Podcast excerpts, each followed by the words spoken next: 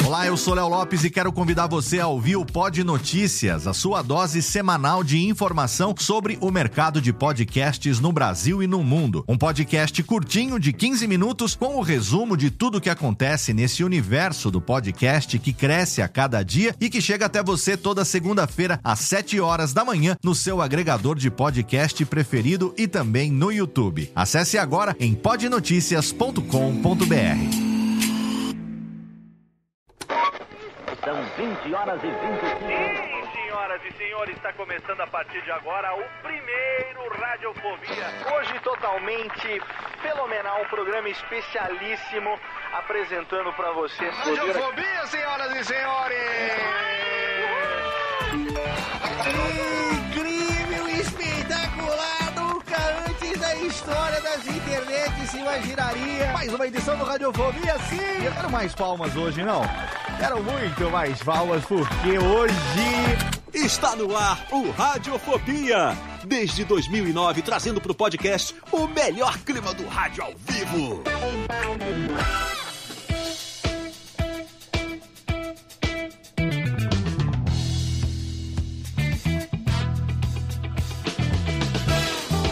Saudações humorísticas, ouvinte radiofobético, seu Léo Lopes, eu sou o Léo Lopes. Sim, está começando ao vivo pela Radiofobia Podcast Network, transmitido pelo YouTube também, mais uma edição do seu podcastinho Delicinha, mais uma edição do Radiofobia, aliás, exatamente, sempre ao vivaço aqui a gravação pra você. E hoje mais um episódio da série Radiofobia Replay, um programa que nós trazemos de volta os convidados que passaram, alguns convidados que passaram por aqui há mais de 10 anos para atualizar a história desses convidados. O que, que aconteceu desde a última gravação, desde a última participação. E hoje temos aqui um dos maiores imitadores do Brasil para falar com ele. Eu tenho diretamente de Salto em São Paulo, aquele que Jéssica Dalcin faz uma imagem mental dele de salto, menino Macode. Olá, Léo Lopes. Olá, boa noite a todos. E hoje nós vamos conversar com esse cara aí que também com aquele convidado que a gente teve que imitou uh, o Chico Anísio, né? Lenda, a lenda Sim, Chico Anísio. Fabiano, grande Fabiano hoje, Souza comediante. Fabiano, Sim. Hoje nós vamos entrevistar um cara que também imita uma lenda do humor brasileiro. Várias, né? Várias, várias lendas do humor Não, brasileiro. sim. É. Inclusive se aperfeiçoou demais nos últimos anos. A gente vai contar a história dele. Ele teve aqui no programa número 43, Radiofobia 43, em novembro de 2010, no segundo ano do Radiofobia ainda. Ele teve aqui, então, 11 anos e meio depois a gente vai atualizar a história desse cara, juntamente com o menino Chester, que é o rei da imitação. Olha, senhora. Como E não? aí, Léo, hoje eu não vou nem tentar, tá? Eu vou deixar o ouvinte do Radiofobia com vontade de Não, a gente imitar. Vai fazer você passar essa Nossa, vergonha. Por favor, Não, Jeff Barbosa, por favor, mande um Bob Esponja para nós aqui. Você é Oh, meu bom, Deus, muito Mas eu bom. nem me preparei, Mande lá. um Bob Esponja pra gente É, aqui. Vamos lá. Eu sei que você gosta. Ei, Patrick, vamos caçar águas vivas! Tô pronto! Olha aí, olha aí. O Wendel Bezerra sentindo orgulho nas tetas nesse momento. De menino Nossa, Jeff. vergonha. Nós podemos fazer depois também um Bob Esponja Cast. Vamos fazer todo mundo voz de Bob Esponja pra mostrar como é fácil fazer Bob Já teve o Silvio Cast aqui uma vez? Com o Guilherme, bom, com o bom. Guilherme Mas Briggs, o- com o o- Morgado, o com problema ele. do Bob do Bobcast é que a voz é muito difícil de fazer. Você né? O segurar essa voz assim, fala É que- fácil. E você sabia que o Wendel Bezerra, curiosidade, se a gente faz, que você consegue fazer a risada assim, "Dã", ele, ele não, ele faz assim com a gargantinha, "Dã", ele, ele mexe a É, não, gargantinha. eu mexi também. É. É. que minha barba é muito grande, tampou, Léo. não dá pra ver o bócio, né? Mas eu Tampou. tava Mas, aqui ô, mas, Léo- masturbando a minha garganta. Ma- Mas, Léo, conversando o nosso assunto de bastidor agora há pouco, eu Hum. acho que merecia um Faustão Cast também. Merece o Faustão. Pegar A gente já pessoal do, desse grupo aí. merece. A Nós vamos a falar já teve- já. A Nós gente já teve um problema no, no- na CCXP uma vez, né, Léo? Que a gente. Não, é, não, a é gente falou não que- tem nada a ver, não, não, não tem nada a ver. Vai, vai falar o quê? Deu tremendo a perna Não, falando com o Wendel? Faustite, nós pegamos Faustite, Ah, lembra? bom, achei que você ia falar deu tremendo a perna falando com o Wendel. Não, Faustite pegamos o é Faustite. Porque aí todo mundo começou Pegamos. a imitar o Faustão. Mas sabe por o único quê? jeito da Porque, ouvir inclusive, lá, né? o Digão estava nessa CXP, como em todas as CXPs, Inclusive, nesse ano eu dei uma entrevista para o vlog que ele estava fazendo naquele momento. E nós vamos achar o link aqui, se estiver no YouTube ainda, link na postagem para você. eu participando lá do, da cobertura de Digão da CCXP. E a gente estava falando de Faustite, porque como é muito barulho lá, a gente notou Nossa, que só absurdo. é mais possível você se fazer comunicar imitando o Faustão. E a gente falava, ó, onde a gente vai agora, meu? Aqui, ali, no estande. Eita, vamos lá então. É, ali mesmo. E aí, e aí ficou muito mais O fácil é da gente. ficava rouco, né? Exatamente. Mas ó, tá Ali aqui. do outro lado, galera. Olha aí, olha lá. Então, 11 anos e meio depois, diretamente. Hoje ele tá em São Paulo, mas ele é oriundo do ABC Paulista. Vamos atualizar tudo o que aconteceu na vida do meu amigo Rodrigo Cáceres. Hoje no Radiofobia. Bem-vindo, Digones. Valeu! Um abraço para todos que estão assistindo, estão nos ouvindo aí, Júlio, Jeff também. E Léo, tamo junto. Bom, eu sou aqui, tô aqui em São Bernardo ainda, né, Léo? Ah, tá em São ainda, Bernardo sair daqui. aí. Muito bem. Na época que Vou a gente daqui. conversou, Digão, é, novembro de 2010. Vamos lá. Caramba, Você tinha participa. acabado de sair do Faustão, cara. Exatamente. chega lá. É exatamente isso que eu ia puxar. Você tinha acabado de participar do Quem Chega Lá do Faustão. É, eu tava ainda morando em São Bernardo, a gente ainda era vizinho, que eu morava em São Bernardo ainda na época. E, cara, muita coisa que aconteceu na sua carreira, que hoje tá acontecendo merecidamente na sua carreira. A gente vai falar já já do, da, da Record, do programa do Rodrigo Faro, muita coisa legal que tem acontecido, é, de todos, tudo que aconteceu ao longo desses 10 anos. Mas pro nosso ouvinte que não, não tava naquela época, naquela época aquele programa fui eu e Daniela Monteiro, e Sim. o equipamento, o setup, internet, tudo, ainda era muito precário, né? Então a gente tinha ainda muito lag, a conexão cortava muito e tal. É, mas, enfim, eventualmente o nosso público também mudou ao longo dos anos. E a gente vai dar uma atualizada pra gente poder depois saber tudo que mudou na sua carreira. Então, eu queria que você é, contasse pro nosso ouvinte de- daquele molequinho engraçaralho de São Bernardo do Campo até o cara que foi participar do Cover Nation na MTV, onde tudo começou. Qual foi a trajetória do pequeno Digão? Pô, cara, foi muito louco, assim, porque eu, desde moleque, eu já queria ser artista. Não, queria, não, não sabia que ia ser exatamente comediante. Não gostava coisa de trabalhar, Porque né? eu- É, exatamente. Na verdade, tudo começou por causa da dublagem, né? Eu, eu pirava nos desenhos, nas vozes, e aí eu queria ser dublador de qualquer jeito. Aí eu fui descobrindo, estudando algumas coisas e, vi que para ser dublador precisava ser ator. Sim. E aí pedi para minha mãe me colocar na aula de teatro, né? E fiz lá, me matriculou no Macunaíma, aí estudei um tempo no Ah, Macunaíma. é? Você fez tal. Macunaíma um tempão, né, bicho? Fiz Macunaíma quase seis anos, seis poucos anos. Aí depois eu fiz uma outra escola. Eu tava fazendo teatro mesmo forte, assim, né? Porque eu Uhum. me apaixonei pela parada.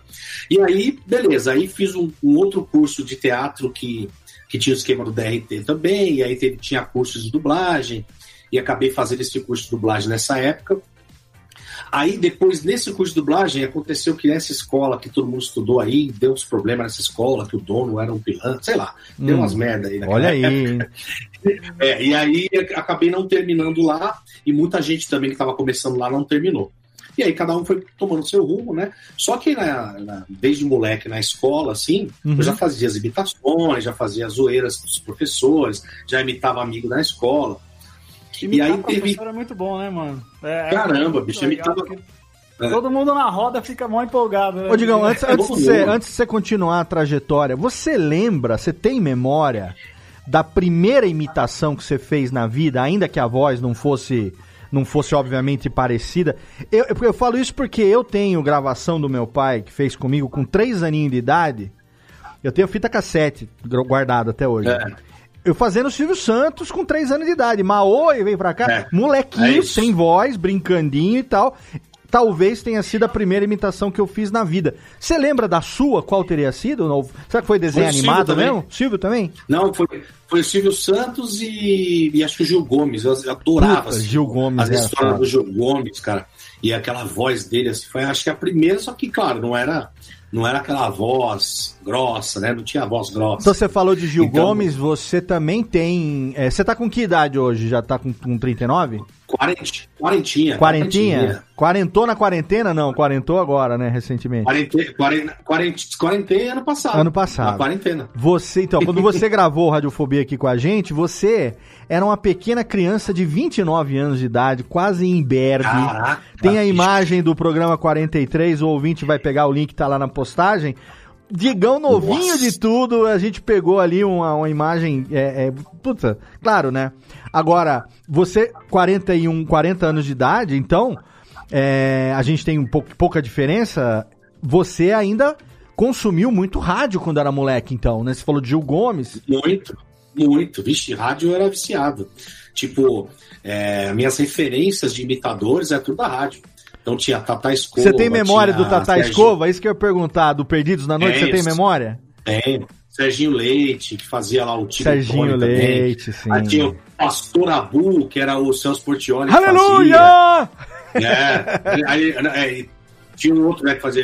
Ele fazia aquele Silvio, ele morreu, ele morreu. Ele Cara, morreu. era É. com Isto é incrível, É. isto é incrível. É.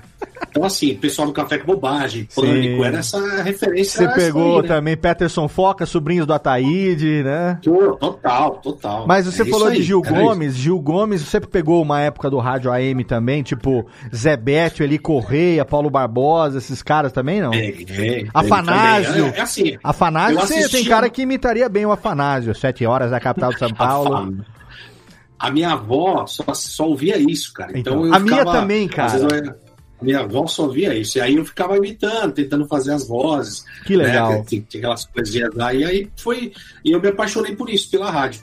Só que aí na escola, eu imitando esses alunos, esses professores, o negócio começou a andar quando eu estava fazendo faculdade já. Tá. Ali foi, era só brincadeira. Aí, nesse meio tempo, eu fui fazer faculdade de rádio e TV, né? Que o pessoal achava que era para consertar Sim. a rádio TV, e não era? O pessoal achava que era. Pô, tenho, tenho duas aí para tenho duas aí para arrumar. Se quiser. Instalar transistor, Né? Não era. É. E aí, cara, eu fiz esse curso e aí lá na faculdade, é, no estúdio de gravações que tinha lá, eu gravava muita coisa, até para as outras faculdades, né? Porque TCC, os professores me indicavam para fazer os TCC. Ah, esse cara tem uma voz boa, ele faz imitação. Aí eu fazia. Aí teve um cara lá do estúdio, ele falou, cara, lá na MTV vai lançar um programa chamado Cover Nation na MTV com o Marcos Mion Uhum. e vai precisar de sósias, de covers, né? Sim. Porque é um programa que se chama Cover Nation, então os jurados também são covers, as bandas são covers. E eu, eu não fazia o Zacarias, tipo assim, desse, dessa maneira para chamar de cover. Aham. Eu fazia uma imitação bem meia-boca do Zacarias, Uhum. que era bem meia-boca mesmo. Só que, cara, eu falei, quer saber? Eu tenho nada pra- Aquele negócio mais de frase. De frase, né? É. Não, eu nem frase, a voz era horrível, a voz era grossa, eu não tinha. Eu fazia mais a careta do que a voz. Sim, né? sim, sim. E aí, cara, ele falou, cara, vai lá, vai lá. E beleza, não tinha peruca, não tinha nada. Aí comprei uma peruca na 25 de março, lá, curtinha, Chanel mesmo. Botei uma não tinha macacão, aquelas, né, aquelas roupas mais caras do Zacarias. E fui, bicho. Fui com a cara e com a coragem, puta vergonha, né? 2005 ainda, primeira vez e tal. E fui. Aí quando eu fiz, aí o, o Mion me batizou de Zaca Wilson. Não sei se vocês Zaca lembram. Wilson, lembro. Senhoras e senhores, Zaca Wilson, malandro! Aí ele, ele ficava chamando de Zaca Wilson e ficou Zaca Wilson. Eu não sei porquê. Tipo, o Mionzinho começou naquela época, até brinco no show. Eu falo, ó, o Mion começou na mesma época que eu, eu comecei ali, né? Ele tá na Globo e eu tô aqui hoje. Dá uma zoada. No Radiofobia, eita ferro, né? Não, não, não, eu dou- dou uma zoada, eu falo, mas não tá na Globo, né, cara? Sim, tá sim. sensacional. E aí, cara, puta, aí deu muito certo, porque o Mion, cara, ele, ele é muito visionário. Ele, Ele é falou, foda, isso- cara, isso- ele é foda. Essa imitação é uma parada que não, ninguém faz. Aí eu fui aperfeiçoando e tal. Aí em 2006 eu fui contratado para fazer o Cover Nation de verão, que aí foi pô, o programa de verão da MTV, era o que todo mundo, meu, era, Ah, Pirava, Felipe assim. Dilon. Só era galera. absurdo, não, era só essa galera. Era E isso que aí, gravava cara, na praia, cenário- não? Gravava na praia, não? Gravamos- na praia, né? Gravamos em Ubatuba, é, na É. praia. do verão. É, aí a gente foi contratado, então os, os jurados fixos era eu, de Zacarias, aí tinha o tiozão Ubervision, lembra? Que é Tiozão que é puta, com certeza. Tiozão Ubervision, e a panelinha Boing Boing, que era a Sabrina A Sabrina Boing antes de ser Sabrina Boing Boing, né? É, cara, cover era Sabrina Boing Boing, senhoras e senhores. E ficava ali, Pamela Anderson, né? E, cara, e foi um sucesso, porque esse programa Que legal, era é já mesmo. com banda, era com bandas famosas tocando covers, se vocês lembram. Então Sim. era tipo a Peach é, tocando Queen of the Stone Age versus Charlie Brown Jr. tocando Red Hot. Então, Aham. assim, cara, eu conheci todas as bandas que eu era fã. A gente acabava de gravar, ficava tocando violão, tomando. né? Mano, era surreal, cara, na minha cabeça. Eu novo, eu era novo pra caramba. Sim. Já com toda essa galera, participei de vários VMBs, é, ficava no camarim com as bandas. Eu falei, cara, o que, que eu tô fazendo aqui, tá ligado? Então, foi muito legal esse período, que eu tava na, na, na MTV na época de mais. Assim, que a MTV era mais forte, todos os DJs. Que antigo, hoje em dia o pessoal quer ser influenciador e blogueiro, né? Sim, é. É. Antigamente o pessoal queria ser VJ. O pessoal queria ser VJ. Queria então, ser VJ VJ. Era, era a profissão da moda da Na televisão. época, na época desse programa aí, eles faziam. É uma coisa meio parecida com o que tem hoje, por exemplo, aquele programa da Globo, que eu esqueci o nome, que as pessoas, os cantores se fantasiam de outros. Então, até agora Não. a Groove ganhou. Não, Não, Não, não. não, eles Não, se não, fantasiam mesmo, né? Lá era só cover na música. Ah, não, você tá falando né? daquele no, no quadro do Faustão que eles se maquiam e fazem igual o, o É, outro lá. não, não. É. Não, não, é, acho que ele, a banda tocava um cover de outra banda mesmo, né? Eu lembro. Ah, era Não, era a banda. Mas a Era, banda era de cara limpa, né? Era de Cara limpa, é, não, era a banda. Era o som, né? era que tinha que fazer, então- né? O melhor Então cover. tinha né? assim, é, no estúdio era, sei lá, Linkin Park versus Ozzy, Ozzy Osbourne. Era bandas covers boas mesmo, assim, muitas bandas bombadas na época, assim, Aham. tipo, é, foi lá. Então, até o Tomé Ozzy, né, que é o que faz o cover do Ozzy, que tocou lá na época, hoje ele tá lá no Canta Comigo também. Sim. Então era, era bandas covers mesmo, era um programa chamado Cover Nation, então tudo, tudo era de cover. Depois passou para essa ideia da MTV eh, fazer o Cover Nation de verão, né? E aí eu tava na MTV ainda, depois da MTV lá, de- desse programa, a gente fez o. Ele falou: ó, agora o Cover Nation vai acabar, que fica acho que um ou dois anos no ar, que eles nunca repetiam muito o programa assim, muitos anos. Aham. Falou: vamos criar um programa chamado Quinta Categoria. Puta, aí foi virado. Nossa. que tem, que tem muita gente que nem lembra, porque assim, o Quinta Categoria. Lembro pra não é caralho, eu sou órfão do quinta Né? categoria, irmão. Era foda, cara. E, e o que, que era o quinta categoria? Era o Casé e o Mion meio que disputando as a apresentação. Até hoje, até hoje eu lembro quando surgiu a figura inesperada de Gui Santana É, exato, de Zacarias, peitando o Zacarias e teve É. o duelo de Zaca, velho. Eu lembro o- A disso. gente fez o Zaca Pai e o Zaca Filho. Eu lembro disso até hoje, cara. Eu, eu acho que não, não teve um negócio de uma música que vocês cantaram junto. É, era a música do. do Ó, do pai, D2, eu cara, que é- quero. Não era essa, não. Não, a gente era. Eu me desenvolvo e evoluo com meu filho. Ah, é isso. Eu me desenvolvo e evoluo com o Zaca Pai. Lembra disso? Eu internet. É disso, Isso né? é do muito D2, né? Muito bom. É. Eu lembro. Nossa, mais que legal, saudade. Esse programa mais legal era assim, que era, era o Mion e o Casé apresentando ali, a banda era as bandas Sapo Banjo, banda de ska, bem Banjo. conhecido na época. E a gente ali era o elenco de, de apoio, vamos dizer assim, né? Então era eu, a Dani Calabresa, que Sim. nem era tão conhecida assim ainda, Madame Min, que era uma DJ também, que era argentina, fazia um show no Madame, Brasil. nossa. Depois veio o Gui Santana. Não tinha o Mr. Lúdico também? veio Mr. Lúdico. Mr. Lúdico. Sim, aí é. Nossa. entraram na outra temporada. Eu lembro que, como você já era conhecido como imitador do Zacarias do Cover Nation, você era jurado e tudo mais e tal, aparecia direto de Zaca. É, chegou uma hora, eu lembro dessa brincadeira de você e do, e do Gui fazendo o Zaca Pai e o Zaca Filho, mas Sim. chegou uma hora que o Gui firmou no Bomboner, né? Exato, que aí foi o que. Aí ele firmou no Bonner, que, né? Que, firmou ele lá, porque era uma imitação que ninguém fazia. Então, assim, naquela época, até hoje também, né? Tudo que é Uhum. novidade na televisão na época bombava. Então, Sim. quando o Gui foi fazer o Bonner, eu falei, cara, esse cara é bom pra caramba. Aí o Mion também viu isso e, e ele entrou no elenco e ficou super legal. Aí, o- nessa época aí, o. O Adnet tava chegando na MTV, Sim. né? Fazendo 15 minutos. E aí Sim. também participou com a gente algumas vezes lá no Quinta Categoria. Depois acabou esse programa, o Quinta Categoria virou de improviso.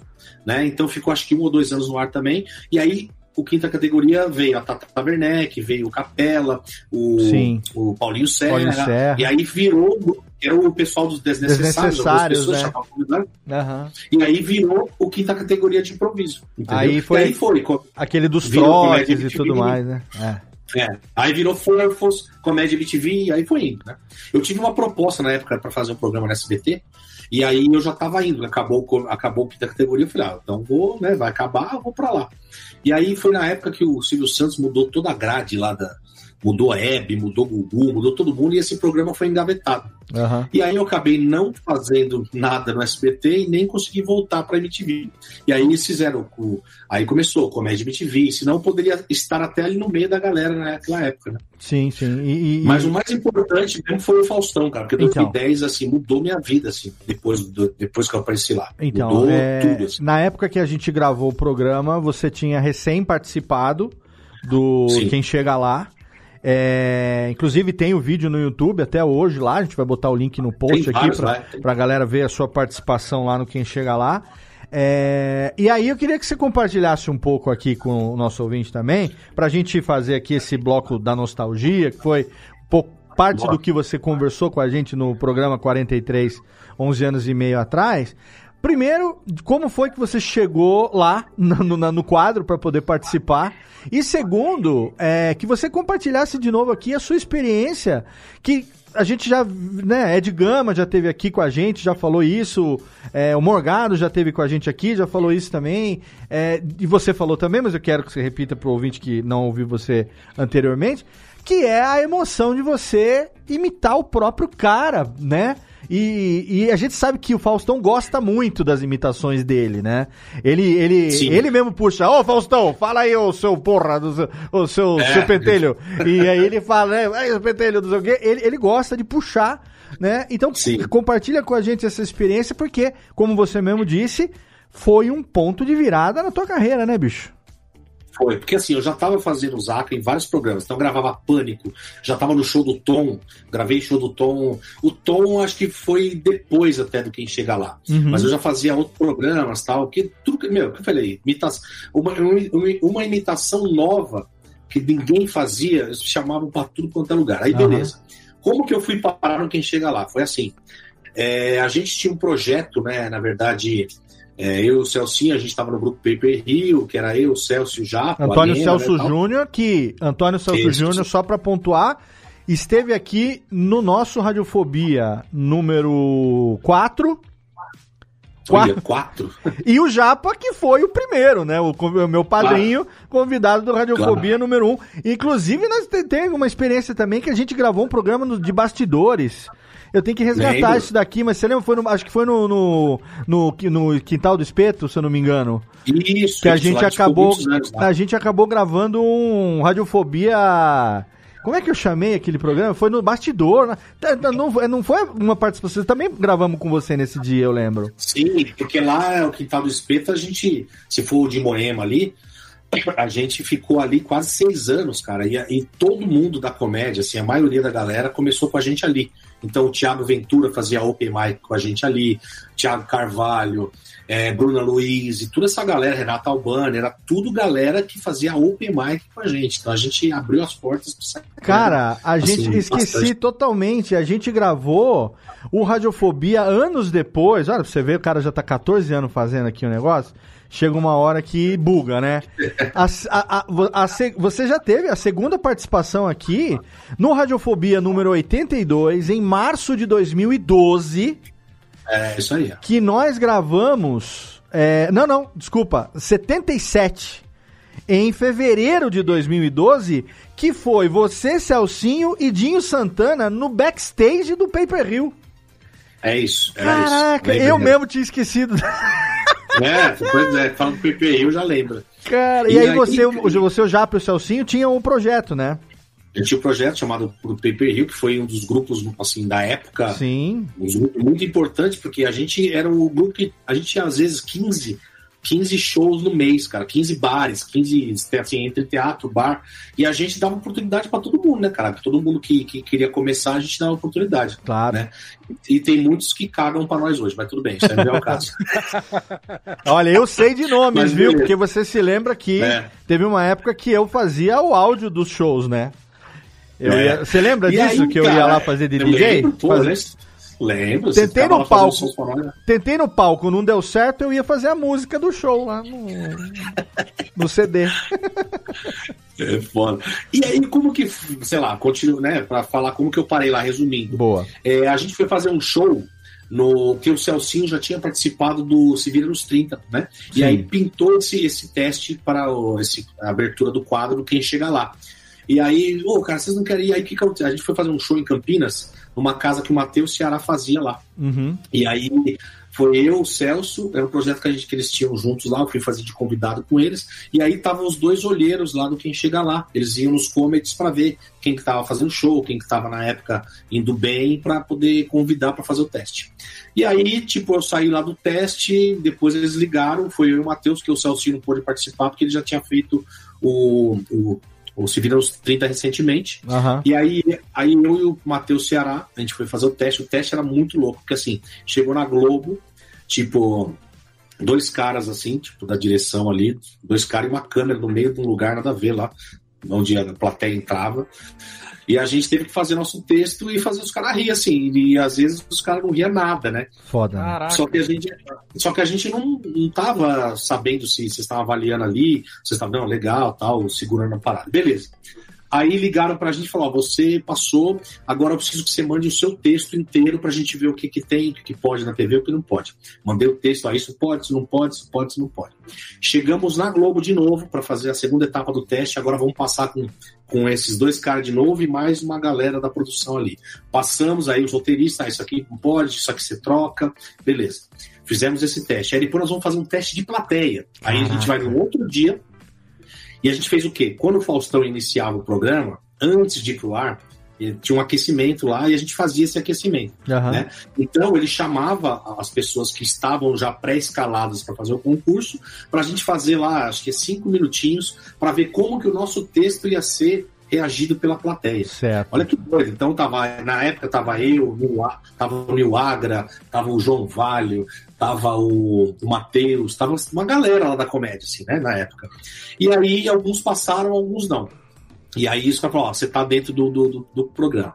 Então, conforme você ia passando, cara, eu tinha que pegar meus textos, eu escrevi muitos textos que é que é hoje é carro-chefe meu, eu Uhum. tive que escrever lá nos bastidores. Então, muita coisa eu já lapidei, claro, mas Claro. eu tive que criar na hora. Eu, criei, eu lembro que eu criei um texto antes de entrar, bicho, assim, mas.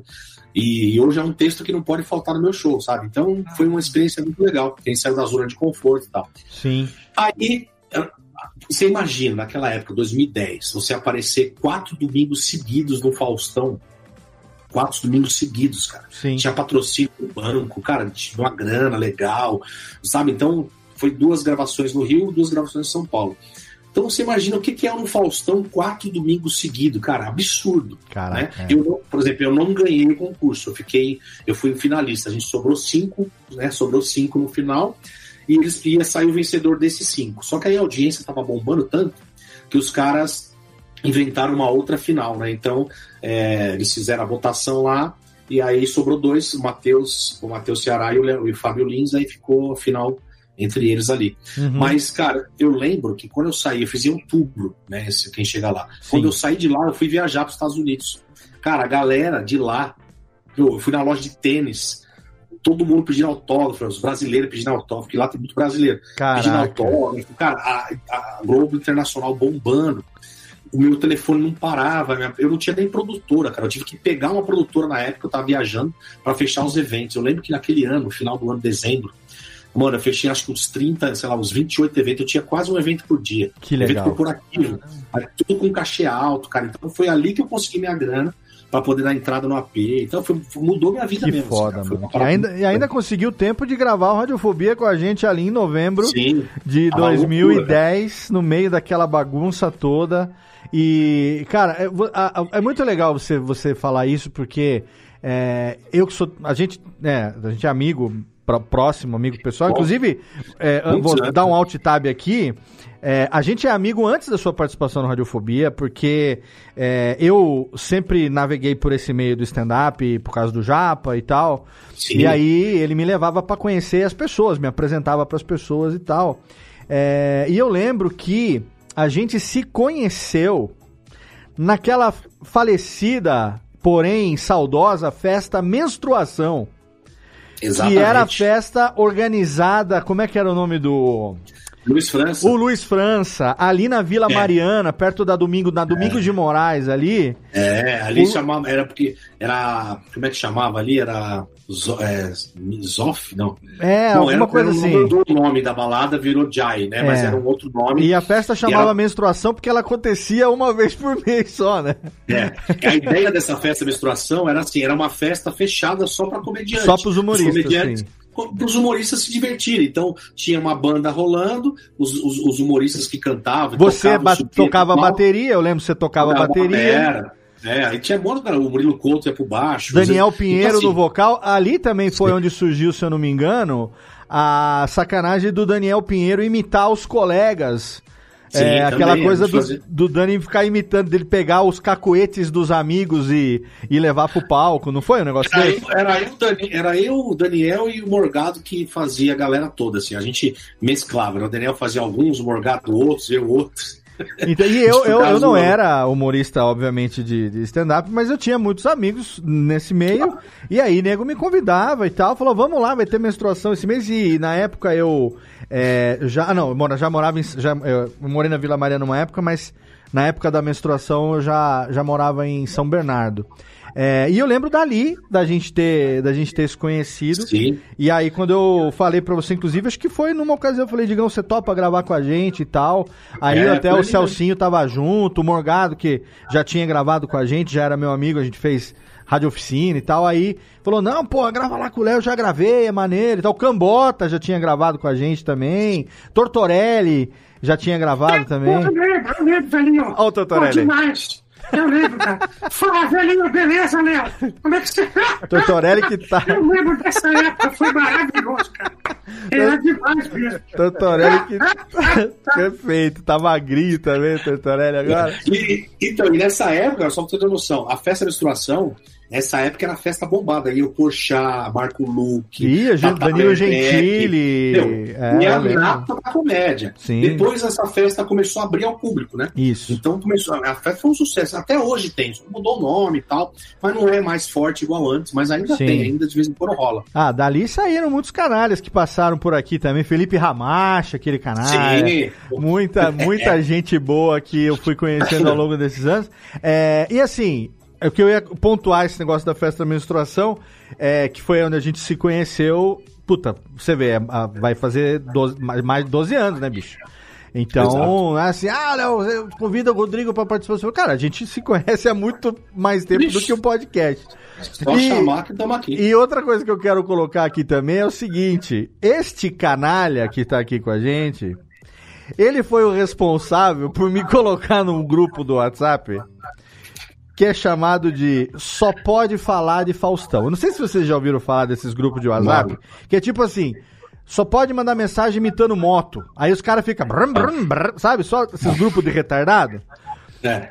Tinha um grupo, que eu vou pedir pro Digão contar a história da origem desse grupo, que era só pode falar de Faustão. Aí eu lembro que uma vez encontrando com ele, foi na, na CCXP, Sim. chegou umas mensagens pra ele no meio do evento. Aí tocando É. a mensagem, ele tava lá, eita, às 7h37.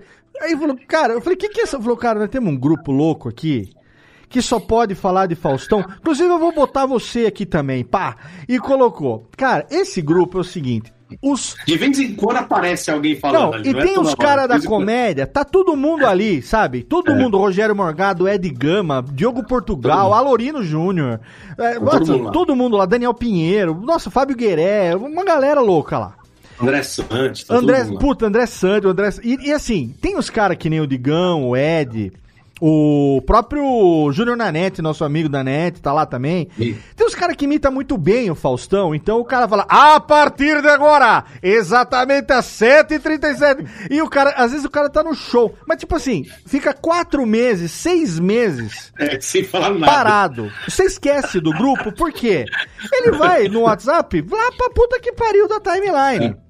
Chega um dia, você tá lá vendo um filme, tá tomando um negocinho, 4 horas da manhã, vibra o negócio, aparece, só pode falar o de Faustão, alguém. Porra. Só isso. Só isso. Aí o que acontece? Quando um, quando um solta a mensagem. Aí começa. Aí vem. E aí os caras que geralmente fim de semana estão fazendo show de madrugada, ou acaba o show, vai pro after e tal. Aí os caras começam. Então esse aqui é um dos que quando começa fala, a partir de agora, exatamente, essa, como é que é que você fala o negócio Aí do exemplo É, de A caráter? partir de agora, quando são exatamente 8h37, essa galera que é exemplo de caráter, dignidade, talento e sucesso. O filho da dona Marta, olha aí como É, é. É, aí começa, bicho. E aí é uma desgraça porque o fim de semana inteiro é, É assim. E tem uns caras muito bons, que nem eu ia falar, o Digão, o Ed e tal, que manda. Eita, e fica muito bom. Agora tem os caras tipo Diogo Portugal, É maravilhoso. que é que nem o Pedro Palota, o nosso amigo aqui do Radiofobia, que ele fala assim, cara, eu vou fazer uma imitação que você vai saber quem é. Olha só. Essa fera meu. E aí? O Emerson Ceará é o melhor. O Emerson Ceará chega lá e fala: Essa fera! É uma coisa nada a ver. É, é isso que fica engraçado, tá ligado? Gui É Santana é- tá nesse grupo, não manda nada, mas tá lá também. É, é- é muito, é muito legal. Daniel Pinheiro. Aleatório. Nossa, e do nada, às vezes quando você tá parado aqui, eventualmente o Digão vai compartilhar isso aqui, alguém vai escutar. Mas daqui, É. certeza que amanhã depois. A partir de agora, pronto, O acabou. mais legal, o mais legal é quando aparece só o porra. Porra, é o, pomba. o Faustão uma Pombo. É, é. Ah, ou, ah lá, ah lá. O, é o, Faus- ah lá.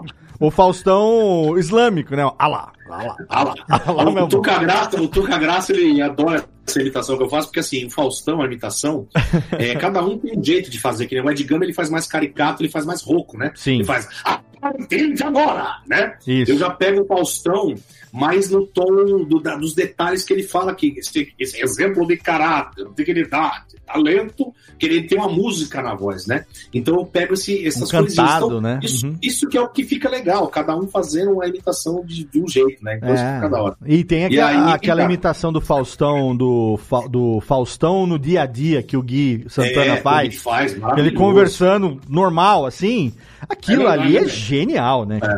Ele fala que ele, ele, aqui, ele joga aqui na garganta. Então, é verdade, a gente, a gente concorda Isso. aí com o né? Olha, ele é, É, ele é, o- ele é- é aqui, como né, se- aquele- aqui na como- garganta, aqui, né, cara? Como seria ele, sei lá, pedindo uns, tom- comendo uns sucrilhos às 8 da É. manhã da terça-feira, sabe? É, é um sucrilho, né. É, é muito engraçado, cara. É, é só merda, né? É muito bom isso. E uma coisa que eu quero, antes de terminar o primeiro bloco aqui, que a gente vai voltar no segundo, atualizando tudo que tá acontecendo na vida do Digão nesses últimos 10 anos, eu quero fazer aqui uma menção honrosa a uma série que infelizmente durou pouco no YouTube, que era o Digão ensinando você a imitar as pessoas.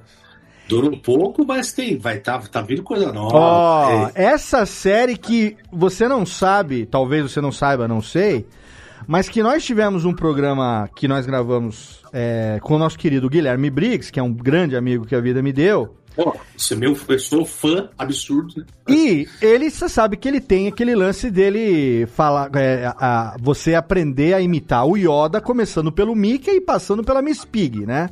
Sim, sim, Então ele sim, começa sim, pelo claro. Mickey, aí o Mickey vai ficando com aquela coisinha, galera, ele começa, ela vai ficando mais assim, uma coisa mais Miss Pig, e aí ele vai É. botando o catarrinho, vai fazendo cigarrinho, uh, e da Pig vira Yoda. e aí ele tem aquela brincadeira. E aí quando ele brincou com isso, eu falei, cara, você sabe do... Tem um amigo meu e tal, ele falou, eu já vi os vídeos dele, a- ele ensinando a imitar o Lombardi é a coisa mais genial Que é o desse bocejo, né? que é o bocejo. bo, cara, o bocejo, irmão. Isso é uma sacada de gênio. Você não Sabe sabe imitar? isso? Vou te ensinar a imitar. E aí você vai. Eu queria que você contasse um pouco disso, como que surgiu essa ideia, porque Mano, isso é posterior à nossa gravação, né? Vem nesse. tá Sim. nesse miolo aí. É, e é um negócio muito foda, porque é um vídeo curto que você pega uma coisa que todo mundo sabe fazer, tipo bocejar, E bocejando, você vai ensinar a fazer Oi, Silvio. Silvio. Essa É isso a partir de agora, a telecena de mães. 7, 9, 99, 56. É.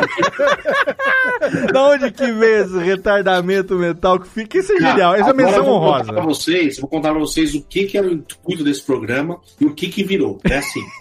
é, esse programa, o Gui Santana, era, era um, era um vídeo que a pessoa, o Gui Santana ia fazer isso. E aí todo mundo tinha essa, ah, o Gui Santana e o Cássio são tretados. Jamais, tinha- foi muito brother. Ele me dava trampo, eu dava trampo pra ele que eu não podia fazer. E esse trabalho era um trabalho para o IG, portal IG. Uhum. E eles estavam fazendo um vídeo, eles falaram, ó, eu- a gente quer uma base desse vídeo aqui. É, Who like talks, talks a pirate? Como falar como um pirata. Então tinha um vídeo, Arr, o cara ensinava. arr, aquele do- É, exato. O vídeo ensinando o cara a falar como um pirata. Falou, a gente quer essa pegada, só que com personagens aqui do Brasil. E aí eu escrevi junto com os caras umas ideias nada a ver, para umas ideias engraçadas para virar uma imitação. Não era para ensinar ninguém, era uma zoeira do IG, né? Por isso que chamava é, chamava é, a websérie Fale Como. Então ela começava assim: tá faltando assunto na roda de amigos? Fale como Tiririca, fale como Fulano. e aí eu criei a parada. E, cara, tanto que eu gravei em 2010. E se você ouviu hoje a minha imitação do Faustão nesse vídeo, é uma merda. Tipo, é horrível. Porque nesse dia, eu, gra... eu juro pra você, cara, eu gravei de manhã até a noite sem parar, mano. Caralho. Então eu chegava, chegava na última imitação, eu não tinha mais voz, tá ligado? Tava na E tem- garganta sangrando já. é, em algumas imitações, e, cara, a filmagem é top, filmaram no fundo top, três câmeras. Foi. Foi um negócio, pô, foi um cachê top, né? Pô, esse- esses vídeos ficaram, acho que, dois anos bombados no IG, cara, assim, assim Eu explodidamente. me lembro disso. Eu Foi me lembro. foda esses, vídeos. E aí, tipo, virou que a galera começou a ver como um tutorial. Então, e sem querer, as pessoas começaram a pegar alguma coisa da imitação por esse vídeo. Então, esse do, do, do Lombardi, né, de bocejar, a galera, puta, é verdade, dá pra pegar o time dele. Então, acabou virando um tutorial. Aí, eu agora, eu, é, eu tô com uma ideia de pegar várias imitações novas que eu tenho e fazer realmente um tutorial parecido. entendeu? Ó, eu vou te dar uma dica, hein? É, já olha, olha, a audácia da filombeta, como diria minha avó falecida. Eu dando dica pra Rodrigo Cáceres, mas uma Que coisa isso, que pô? eu me, eu me intuí, eu me intuí, não, eu intuí ouvindo esses vídeos, assistindo esses vídeos, eu tava revendo agora pra deixar fresco na memória pra nossa gravação. Eu era um menino. Ah, era um menino. E aí eu, vai ter, vai ter desafio de imitações ainda no final do programa. Inclusive, quem tá assistindo, acompanhando ao vivo pelo YouTube, pode pedir a imitação do Digão, que nós vamos fazer desafio no final do programa aqui. Inclusive, ele vai, vai fazer desafio de Bobcast com o Jeff, vai ter tudo aqui. Mas sabe o que, que eu intuí, Digonês? Se você juntar o, Silvio Santos com o Lombardi e botar pra cantar, vira Benito Hum. de Paula. Silvio Santos, como é que é? Silvio Santos e Lombardi, se você botar ele cantando, vira Os Benito, dois juntos? os dois juntos vira Benito de Paula. Faz aí, como é que é? Porque você, o Silvio, você faz ele assim, não é? O Silvio, você, certo, você sabe fazer. Você é um, Certo. é um excelente imitador do Silvio. Nós sabemos que é, não é verdade? Certo. Aí Tá certo, você, tá você, aí você deixa o Silvio aqui de lado e pega o Lombardi. Oi, Silvio, de hora em hora, telecena de mães. E aí você vai pegar e vai juntar os dois. Você começa, Silvio, e aí você vai pegando uma coisa assim do Lombardi, e aí você começa. E meu amigo Charlie. E meu amigo Chá, se você quiser, vou lhe mostrar o samba mais bonito do Imperial. mano. tá aí, ó, tá É vendo? Eu intuí. é muito doido, Tá vendo? Ô, imitações. Térica, mereça aí, Rubens e Jorge, vai, pelo amor, vai. Faltou o Ah. reverb aí, né? Faltou o reverb. É, agora chegou a vez, vou cantar Mulher Brasileira em primeiro lugar. Ulelele, ulelele, ulelele.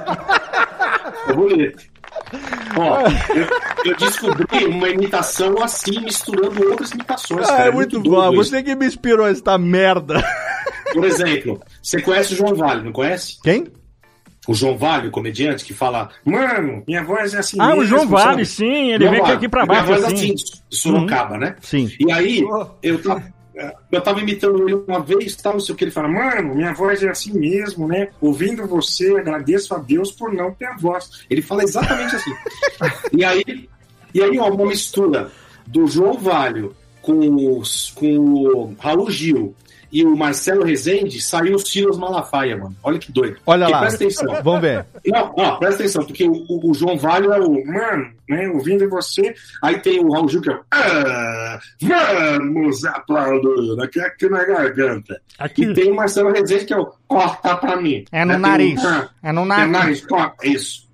Aí, tudo isso vira o Silas, entendeu? Presta atenção. Meu irmão, meu irmão, presta atenção no que eu vou te falar, meu irmão. Se você é comandante de Deus na sua vida, você tem que orar, meu irmão. Esse neném de achar que as coisas são do seu jeito, não, meu irmão. Você tem que botar o joelho no chão, meu irmão. Você vê que tem. Ai, que genial. É isso. Você vê que tem, né? Você vê que, ó, meu irmão, presta atenção. Tem um pouquinho então, de tem, o- tudo. Tem, tem as Tem. três juntas, cara. Tem É um pouquinho de isso, né, tudo, cara. Que genial. falha Ó, é foda, vamos fazer o É. seguinte, gente. Vamos fazer o xixizinho, bloco de recadalhos aqui. Chama o nosso querido Totô. E a gente fica no YouTube aqui. A gente vai pro nosso bloco de recados aqui no podcast. Já já a gente volta. Radiofobia Replay hoje com o Rodrigo Cáceres atualizando tudo o que aconteceu nesses 11 anos e meio. Zaca, chama o bloco de recados e a gente já volta, Zaquinha. Bloquinho de recados, roda! já já tem mais.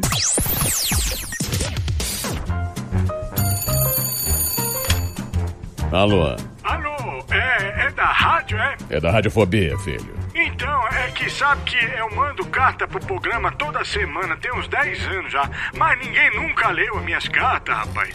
Carta, lindo, sério? Em pleno século XXI? E você ouve onde? No gramofone? Mas não tem nenhuma carta por aí, não, é? Ah, eu queria tanto ouvir o meu nome no programa. Tá, e qual é a sua graça? É Ostrogésilo, Ostrogésilo.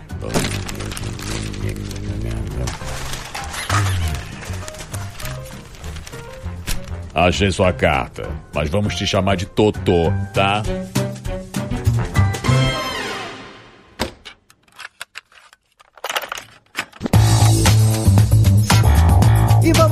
Rapidamente para o nosso bloco de recadalhos desse episódio hoje, totalmente fenomenal, muito legal. Bater um papo mais uma vez com meu amigo Digão, atualizar tudo o que aconteceu na vida dele nesses últimos anos. Então fica aí que tem muito mais daqui a pouquinho. Agora é hora de dar o recado aqui do nosso parceiro de, é claro, 12 anos de hospedagem HostGator. Um dos melhores serviços de hospedagem do mundo é a Casa Residência, o condomínio de alto garbo e elegância oficial dos sites da Radiofobia Podcast Multimídia, Radiofobia Podcast Network, o curso de podcast.com.br, tudo desde 2010. São 12 anos de parceria de um serviço de hospedagem que te dá até 45% de desconto exatamente se você quer ter a mesma tranquilidade que a gente, é só você entrar lá no nosso site radiofobia.com.br barra podcast. Vai lá no rodapé do site, tem um banner escrito hospedado por HostGator, ou então você entra na postagem de qualquer episódio, você vai encontrar ali um super banner com o Snap, que é o jacarezinho mascote da HostGator. Você vai clicar e vai ser direcionado para uma página especial que vai te dar até 45% de desconto em planos de hospedagem de servidor dedicado, VPS, servidor compartilhado, tem para todos os tamanhos, para todas as necessidades de projeto. E se o seu projeto não tem um site ainda, passou da hora de ter, então aproveita agora esse descontaço. E também a HostGator tem agora a HostGator Academy, que é uma plataforma com mais de 20 cursos para ajudar você na sua jornada digital. Então não perca tempo, acesse agora e conheça a HostGator Academy em hostgator.com.br barra Academy. Não perca tempo, faça os seus cursos e, é claro, garanta até 45% de desconto na sua hospedagem em HostGator.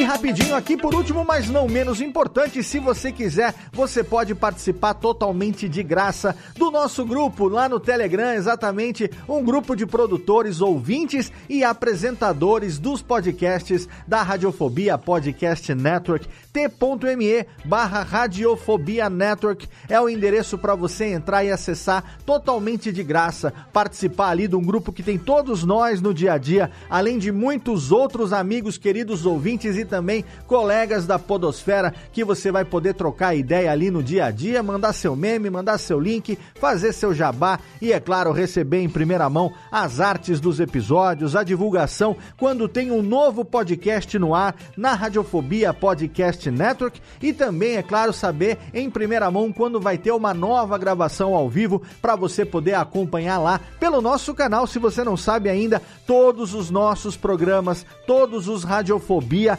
são gravados ao vivo com transmissão pelo YouTube e temos lá o nosso canal youtube.com/radiofobia, aonde você consegue assistir ao vivo, acompanhar as gravações, todas as lives ficam lá para você poder acompanhar depois. Se você quiser conferir em vídeo como foi a gravação do Radiofobia e também, é claro, poder deixar ali o seu comentário, deixar o seu like, poder participar com a gente também ali através do chat, nas lives ao vivo, mandando a sua pergunta pro convidado, enfim, tem muita coisa legal também lá no nosso canal do YouTube. E se você quiser saber tudo isso em primeira mão, o melhor lugar é o nosso grupo de produtores, apresentadores e ouvintes dos nossos podcasts lá no Telegram. Agora, Técnica, roda a vinhetinha, chama de volta o Júlio, o Jeff e, é claro, o meu amigo Rodrigo Cáceres, pra gente saber tudo o que aconteceu, tudo o que mudou na sua vida desde a sua última participação com a gente aqui no seu Radiofobia, aliás. Alô, ouvinte desocupado do Radiofobia. Aqui quem fala é o Zacarias. Eu tô passando aqui pra dizer que também houve essa bagaça de programa.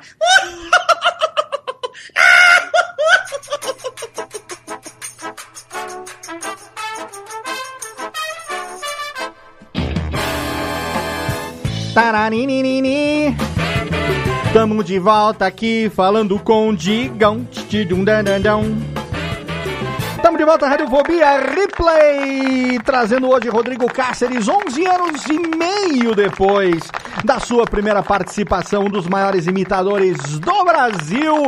Ele que tá diretamente de sua residência em São Bernardo do Campo, na nossa querida Olá. Detroit paulistana, cidade que mais rapidamente se deteriora no ABC Paulista.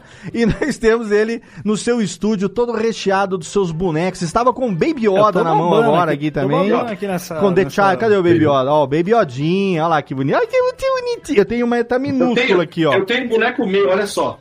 Ó, o boneco do Olha só, Digão? peraí. Deixa eu- como é que é isso aí? Eu tenho, um- eu tenho um boneco meu, um cesto, ó. Olha aí, Caraca, que, que, maneiro. Bonezinho, tira o bonezinho igual eu, ó.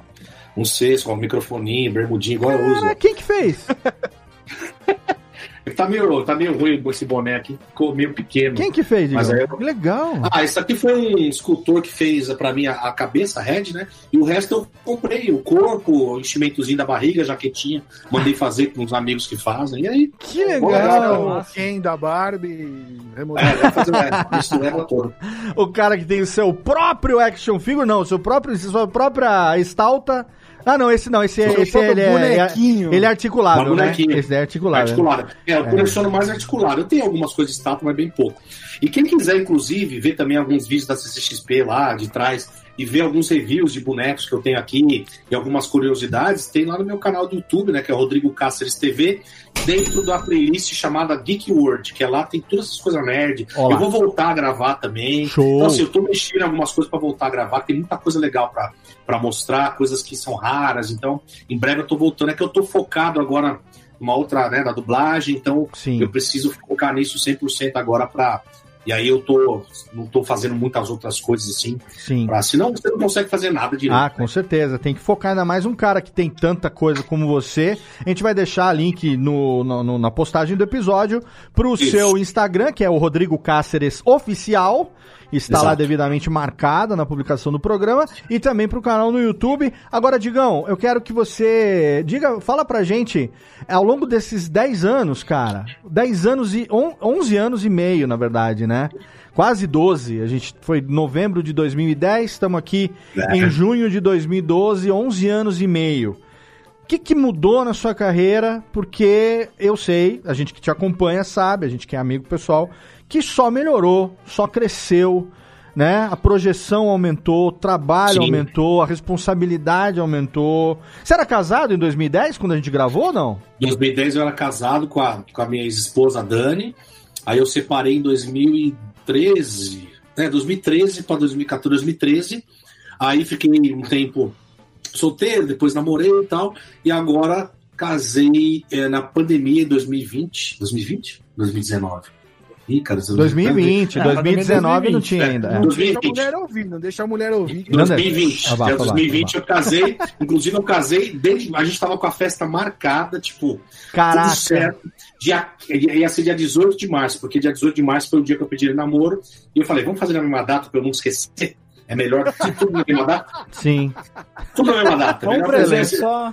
Ah, você não esquece. Respeito, E aí, respeito. E aí, dia 15 de março, veio a pandemia e começou a cancelar tudo. Porra, Show, foi. tudo. Aí, nós- aí o meu ex-cunhado, ele era celebrante, né? Celebra, é, cele- celebrante de casamento. Cerimonialista. Gente- é, cerimonialista, isso. E aí acabou que a gente fez uma cerimônia, porque a nossa aliança já estava com escrito, já estava tudo com a data certa. Você falou, meu, não vamos mudar a data.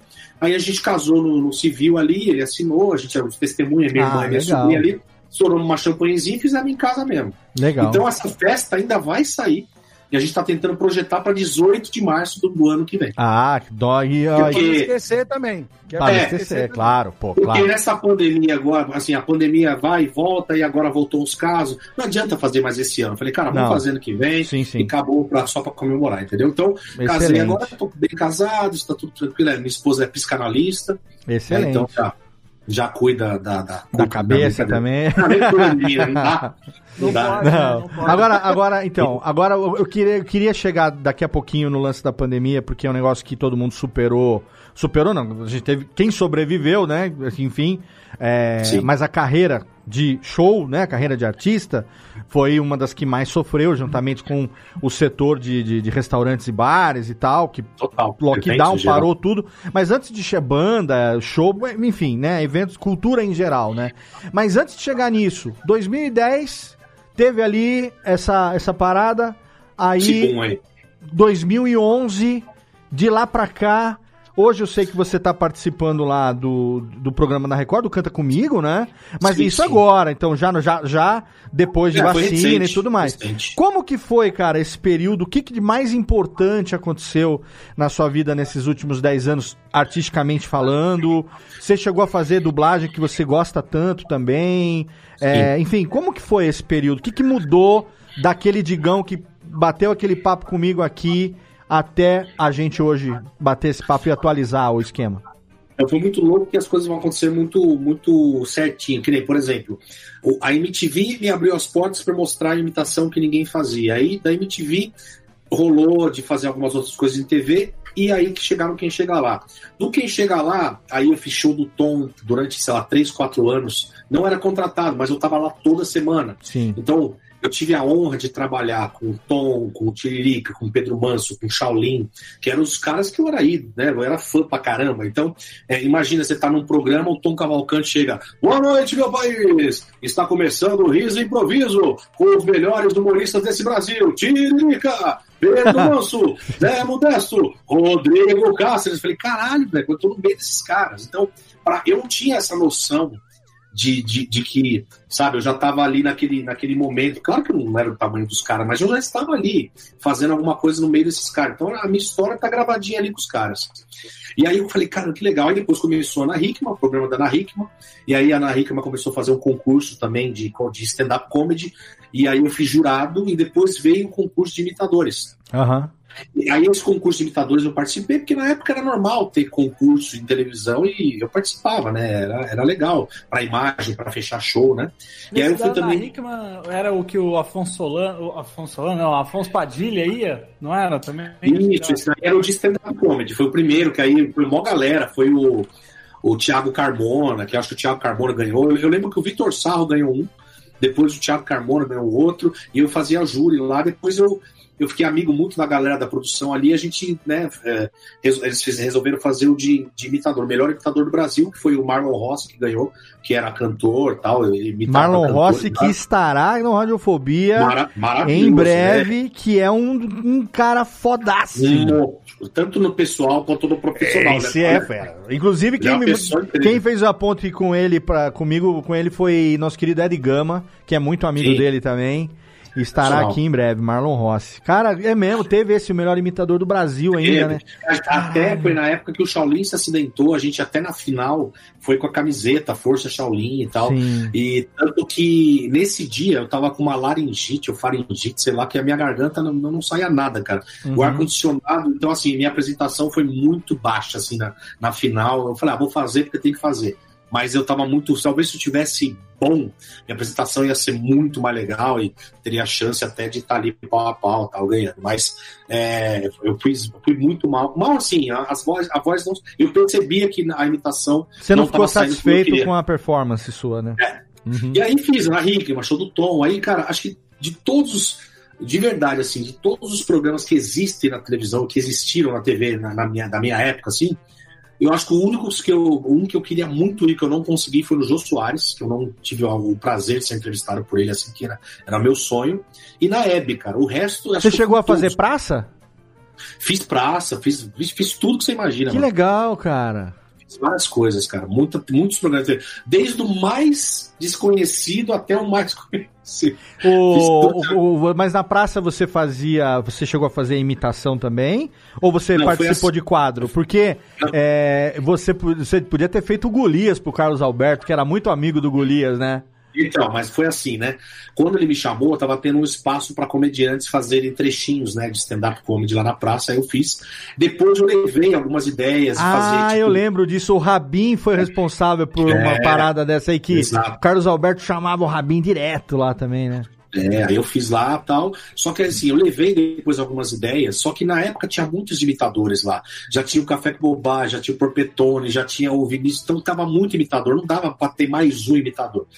E a minha praia é imitação. Eu, eu até uma vez eu falei na Marcelo de Nóbrega, uma vez eu levei lá pra Adélio, o pessoal lá, falei, cara, a gente podia fazer o filho do Zacarias, porque é uma, vai ser uma parada diferente, meio criança ali. Ah, que legal. com a ideia do Zac- eles adoraram a ideia, só que o, o Carlos Alberto trabalhou muitos anos com os Trapalhões, Sim, ele era roteirista, ele e foi. ele se emocionava. Ele falou, cara, não consigo, eu me emociono a todo momento, porque era o Maurinho era, pô, meu xodó, adorava ele, então ele não conseguia. E o Golias eu até fiz uma zoeira, mas, cara, não- É. na época não, não tinha como né, ficar Sim, imitando sim. os caras que já, já eram consagrados, né? Então, é, eu criei até uns personagens, mas não é muito minha praia, assim, personagem né, criado mesmo. Teve uma vez que eu criei um personagem para a escolinha do Gugu. Fiz o teste, era um cara que ele. ele para enfiar as imitações, era um personagem super clichê. Que era assim, ele queria ser famoso de qualquer jeito, era o Mr. Fama, sei lá, não tinha Ah. nome, mas era um Você cara que queria ser famoso a todo custo. Então, sempre quando o professor chamava ele, Ah, ele virava alguém, entendeu? Porque queria ser famoso e tal. Então era, pra, era uma desculpa para criar, para jogar as imitações. E aí fiz o teste, adoraram e tal. Aí aconteceu não sei o que lá, mudou a produção, sei lá que mudou a direção, não sei. Aí quando eu fui ver, meu personagem estava sendo feito por outro imitador. Putz. Mas você Assim, chegou a fazer algum personagem em algum programa de praça do, do, é, do Magal, do Dedé, do Jacaré Banguela, de algum deles? Você chegou a fazer algum personagem de escolinha, não? Em algum Não, programa eu de fiz, escolinha? eu, eu fiz com, o- com o Banguela lá, aquele que teve. Então. É, fez a escolinha- eu fiz lá. Na Eu escolinha fiz do o- Banguela, você era um é, aluno lá. Eu era o The New Voice. Era, não, o New Voice. É, como é que era? É o New, Newton Voice. Não, é? New, New, Era um que fazia. New- Tinha um reverb É. quando falava, não é, é?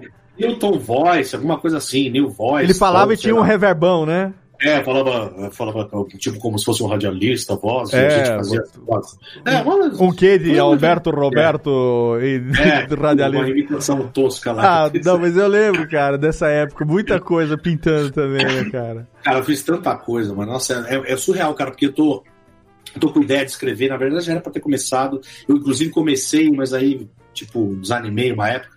Que é um livro, né? A biografia minha chamada Em Cáceres Privado. Cara, que que foda!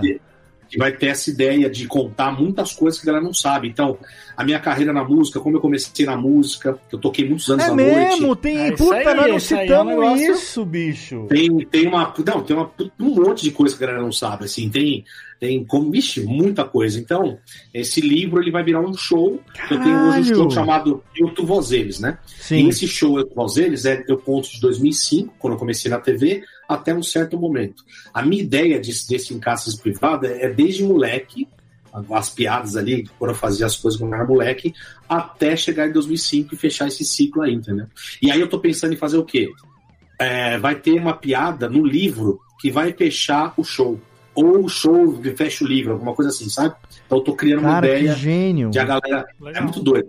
Mas não deixa Então, de tá. fazer, não, cara. Qualquer coisa, vê alguém pra te ajudar a compilar essas ideias. Porque tem Faz- muita gente que não sabe, cara. Pô, você é músico. Que nem eu tô no Canta Comigo da Record. Sim. As pessoas é, ali, todo mundo que tá ali é todo mundo envolvido com música. Então não tem ninguém que não é envolvido. Ali tem produtor musical, ali tem fonoaudiólogo, ali tem otorrino, ali tem cantores, ali tem tudo. Tudo que você imagina tá ali, só que é tudo ligado à música. Todo mundo ali entende um pouco de nota musical, de Sim. música, de reflexão. Entende? Então, se eu tô ali, não é. Não tô à toa, né? Então, tô inclusive- também Inclusive, É, você Você não estando tá na ali. cota do humorista. Não, não, mas peraí. É. Tem a- ele, ele, é, ele é músico, baterista, foi músico, músico de banda, inclusive nós vamos Sim. citar um pouquinho isso, mas quando você está sentado ali, você tem músicos junto com você, como por exemplo, Daniel está lá. Sim, Daniel tá lá. Eu sempre, falo- eu sempre falo. Meu amigo me falou que a poeira vai baixar e qualquer carinho novo pra falar a verdade na realidade. Quando, você, quando você tá ali, Netinho de Paula tá lá com você. Aí, mano, não faz assim. Que o ciúme é pra isso aí, mano. Radiofobia, mano. Tá da hora. O Rodrigo Faro, mano, ele vai é assim. O igual isso que eu ia falar, o Faro puxa as coisas, né, É, o mano? legal é que assim, eu sou o único imitador do programa. Então. É, Cara, naquele quadro todo, só você que imita? Sou eu, cara. Sou o único imitador. Ali tem o Suter, que é humorista. De humorista tem eu e o Bruno Suter. Aham. Bruno Suter, Guilherme e Renato, mas ele não faz imitação. Então eu sou o único imitador do programa. E, e é muito legal, cara, porque agora eu tô começando a imitar o Rodrigo Faro, né? De tanto ouvir ele, eu já tô começando a imitar ele. Né? Mas ele fala o Bruno aquele- Suter tá de cara limpa ou ele tá de. Cara limpa, não, cara limpa, cara limpa. É Ah. um júri sério, assim mesmo. Ah, tá. É um júri, né? Tá ali. O Bruno pessoal. Suter não é o cara que faz o. Como é que ele chama lá? Nossa, O- Então. É, é muito. É ele não, não, não, não, é ele que é o. Como é que é o, o- vocalista do Massacration? Esqueci o nome. Tem, o- tem o nome dele, esqueci agora. Detonator, Detonator. Detonator, é ele, né? que faz Isso, é ele, é ele.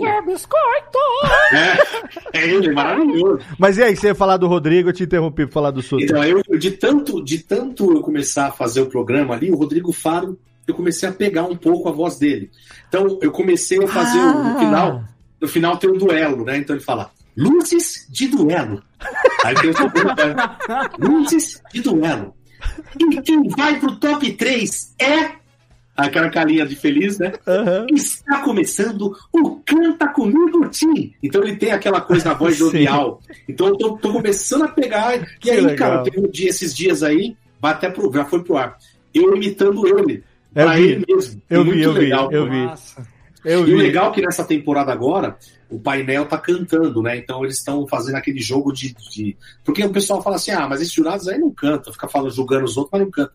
E aí eles estão fazendo esses duelos de cantar. E eu fui cantei evidências esses dias aí. Nossa, eu vi no legal demais. incrível. Legal demais, cara. Muito Então, assim, bom, e a galera fala, do Bruno, né? é, eu falei, cara, você canta? Cara, eu canto, velho, canto há muitos anos, né, na noite. Então, as pessoas não sabem. Então, isso que é legal, que isso ali, você tem oportunidade, mesmo que seja pouco, porque são 100 jurados, então você aparece pouco, mas quando você aparece, você tem a oportunidade de mostrar outros trabalhos também, né? Isso que é legal. Muito legal. Cara, que, e co- como que foi essa, esse convite pra participar lá na Record, do, do programa do, do Canta Comigo? Então, eu sempre participei de programas da Record, né? Aí a, Fab, a Flavi, uma amiga minha de produção, eu fiz um trabalho com ela na TV Cultura, ela que me convidou para fazer o programa do Arley lá também, aquele Tá Certo, né? Da, da, da, da cultura tal, ela trabalhava na cultura, e aí ela foi para essa produção desse programa, que era o Gugu que fazia na época, né? E o Gugu faleceu, e aí passou pro. Passou, eu comecei na temporada do Faro, a primeira temporada que o Faro entrou, eu comecei. E ela me chamou, falou, cara, você não quer fazer? Cara, a gravação era no Vera Cruz, do lado da minha casa aqui. Eu falei, cara, puta, legal pra caramba, é uma, uma oportunidade diferente, nunca fiz. Cara, a grandiosidade do programa, é uma, É, né? É, uma equipe de mais de 400 pessoas, é um bagulho Caraca, surreal. E, e o network que você faz, a amizade, cara, você tem noção? Conrado, André Sorvetão, tava aqui em casa. São meus amigos. Ah, eu pessoais, cheguei a ver, eu- eu cheguei a ver Ó, os jantares com vocês com. Conrado e André Sorvetão, que pô, assistia desde moleque. Aí você tá lá com o Taíde, com o Creu, você tá lá com, sei lá, com o Giliard, você tá lá com a galera que, é- que, que você ouviu a vida inteira, mano. Você fala, cara, que da hora. Foda. Então, foda. o network é mais legal. Hoje eu sou amigo de vários caras, assim, que você fala, cara, amigo de, porra, de ligar, de sair junto. Não, eu, quando Isso eu vi é- você jantando com Conrado e André Sorvetão, Não, falei, cara, o métier desse cara tá demais. Não, animal. E hoje o Conrado e o André são assim, amigões, assim, né? Independente de. Que legal. De estar morando no Rio, mas quando eles vêm pra cá, a gente janta, almoça, é muito legal. Então isso valeu mais a pena pra mim do que até a experiência do programa, as amizades que a gente fez. Sim. Mas é muito gostoso gravar ali, né? Então essa temporada agora a gente gravou em Osasco, né? Porque os estúdios aqui do Veracruz está sendo, tá sendo alugado pela Band, porque a Band, o Faustão né, ocupou um estúdio grande da Band, então não tinha onde gra- gravar o Masterchef. E aí eles vieram aqui pro Veracruz. E aí a, Pra fazer o, Canta Masterchef Comigo- no Vera Cruz, né? aí o, e o Canta Comigo foi gravado na Rede TV, no estúdio lá. Sim, sim. Eu lembro Então, que eu- a gente tava combinando essa gravação, acho que lá em março, mais ou menos. É, aí e aí você falou, direto. Tava gravando de segunda a sexta, diretaço e tal. e- Diretaço. A gente emendou dois programas, Canta Comigo Adulto, Canta Comigo Teen. Então, acaba o. A gente tá, na, tá no ar domingo passado, agora foi é, o- a primeira semifinal do, do adulto, agora vai a outra semifinal, depois a final. Aí, dia 3 de julho, estreia o Canta Comigo Teen, que já foi tudo gravado. A gente acabou de gravar mês, finalzinho do mês passado. Então está tudo gravado. Nós vamos até o final do ano emendando tudo já. Que foda, cara. E eu fico legal. muito feliz de ver isso acontecendo. Agora sim, né, falando da, da questão toda da pandemia, que impactou toda a área cultural, artística. É, lógico, não vou nem explicar, o ouvinte sabe, ele é retardado, mas nem tanto. A gente tá falando, impactou a vida de todo mundo, humanidade, todo mundo e tal. Mas a gente sabe quem trabalha é, na noite, quem trabalha com show, quem trabalha com cultura, pô, o lockdown fechou, todo mundo em casa, não tem mais. E, e o humor, assim como o stand-up, por exemplo, né? É uma coisa que não funciona, não funciona direito na televisão, que nem.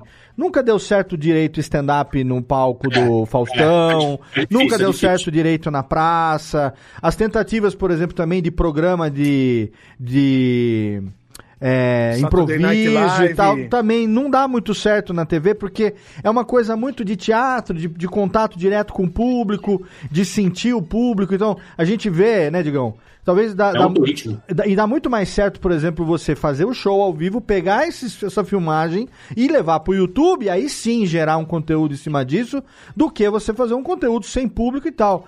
E eu fico muito feliz de ver você e outros amigos queridos agora, nesse momento de retomada, conseguindo, de novo, assim, ter sobrevivido primeiro a isso tudo que aconteceu, né? É, que eu sei que não foi fácil, e é foda. Não. E agora ter essas oportunidades todas aí surgindo, cara. Então eu fico muito Cara, feliz mesmo. Foi uma parada muito louca, né? Porque a gente achava que isso ia durar um mês, né? É, e aí foi. começou a... a minha sorte, cara, a minha sorte também, mérito de, de- da criação que eu tive, né? Que eu trabalhei muitos anos em empresa antes de. Eu já trabalhava, eu já fazia meus cursos e trabalhava, trabalhava na área administrativa da empresa da- do meu tio, da minha tia lá tal. Sim. Então eu aprendi a administrar dinheiro, eu aprendi a fazer planilha, eu aprendi a, a cuidar um pouco mais disso desde mais novo. Uhum. Você ter noção, eu comprei meu primeiro carro, com, eu ganhava 500 reais na empresa, eu trabalhava no arquivo.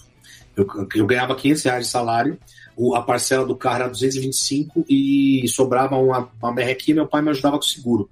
Minha mãe trabalhava na Volks, então eu pegava o carro mais barato lá. Uhum. Eu comprei o carro com ganhando 500 reais. Então, assim, é uma parada que eu já vinha nesse- nessa pegada de, de cuidar do seu dinheiro, né? Sim, sim. Não entendia muito bem, mas aí o que, que aconteceu? graças a Deus, eu consegui guardar um pouquinho de dinheiro assim na, né, na pandemia, deixava, tinha minhas poupancinhas, tinha os negocinhos meus investimentos, porque eu falei, cara, isso aí não vai ser tão rápido quanto a gente pensa. Sim, sim. Se eu precisar usar, eu vou ter que usar. Tanto que eu precisei usar um, um pouco, né? Porque chega uma hora que Claro. não tem mais aquela renda que vinha, Sim. não estava vindo mais e os cartão não para, né? É. Cartão chora. Então, a minha sorte, o mérito também, não sei, de, de, de, de- graças a Deus eu fazer várias coisas, que eu sou locutor, né? Então eu trabalho com locução comercial. Sim. É, eu faço evento corporativo por conta desse, desse lance das limitações e de ter um texto mais limpo, as empresas me chamavam bastante para fazer eventos corporativos justamente porque não tinha muita coisa apelativa e tal. Sim, sim. Então, na pandemia, cara, eu cheguei, tem dia que eu cheguei a fazer três eventos num dia só, online. Olha só, cara. que então legal. fazia um tipo à tarde, um mais à tardezinha às seis horas e outro à noite. Então, assim, tipo, num dia, pô, dava pra tirar uma grana que às vezes você não tirava, sabe, em um mês. Então, por quê? Porque a galera tava querendo fazer coisa online, pra tirar a galera daquele, daquela neura, as empresas fazendo. Então, eu fazia exatamente como eu tô aqui com vocês, ó. A Sim. empresa, todo mundo da empresa lá, Uhum. eu aqui fazendo meu stand-up comedy ali, né, e tal, e falando com vocês. Então, durava meia horinha, 40 minutos aí. Então, isso que me, me deu aquela salvada, né, assim também, porque eu fiz bastante evento corporativo e isso era a grana que não ganhava no palco, eu ganhava aqui. E Você muito mais do que aqueles de, de estacionamento, de carro, assim? eu fiz. Eu fui cobaia de um monte. Eu fui cobaia de um monte. Ó, Como é você que quer foi a experiência?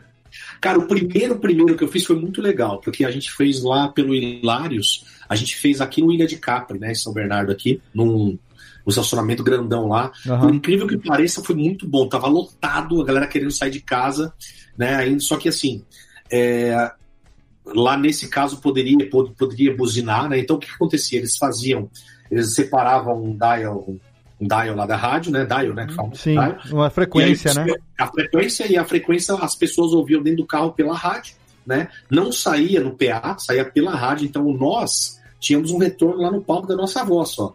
E o retorno do público a gente tinha na buzina. E no farol, entendeu? né? No piscar. No É, farol. a, a galera que tava na frente ainda tava com o vidro aberto, dava pra ouvir a galera rindo e tal. Mas foi estrondoso, foi um melhor. Eu falei, cara, que legal isso aqui. E eu adorei. Foi, o primeiro foi top.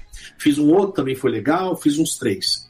Aí eu fui fazer um em cima do shopping ABC, Ah, aqui no Santo André. sim. Só que o cara chegou pra mim e falou assim: olha, hoje é só pra, pra imprensa, que você vai fazer um teste pra gente pra ver se vai dar certo. Por quê? Na frente tem um residencial e dos lados tem dois hospitais. E não pode buzinar. Só pode piscar a luz. Mano, eu fiz a parada, parecia que eu tava falando sozinho. É Tipo, foda. a galera só piscando ali. E depois a gente foi fazer o show em si.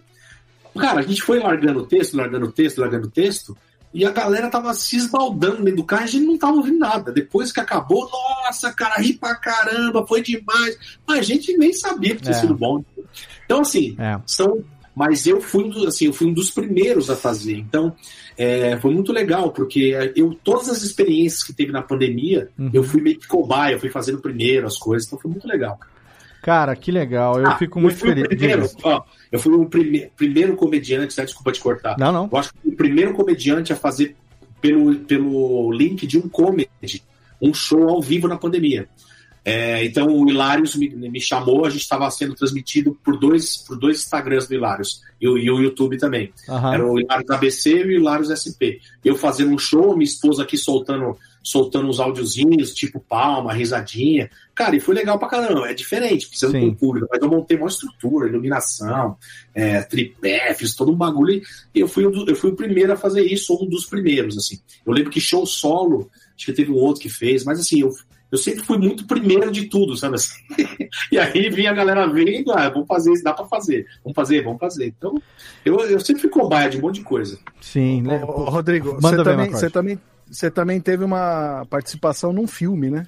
Cara, então, isso que é muito doido, porque, como eu te falei, eu faço um monte de coisa. Só que quando você faz um monte de coisa, você não consegue focar em tudo, né? Uhum. Então, eu sempre fui ator, como eu falei, né? Eu comecei fazendo teatro, eu sou agenciado de agências de comerciais há muitos anos. Eu lembro que a, minha primeira agência foi a Nossa Senhora do Cast, que é uma das maiores, É. né? Que na época o Rodrigo Santoro, o Celton Mello ainda tava. Eu lembro que ainda tinha foto dos caras lá, na mesma época. Falando nisso, o que, que o Celton Mello tá fazendo hoje em dia, Celton? Conta pra nós aí.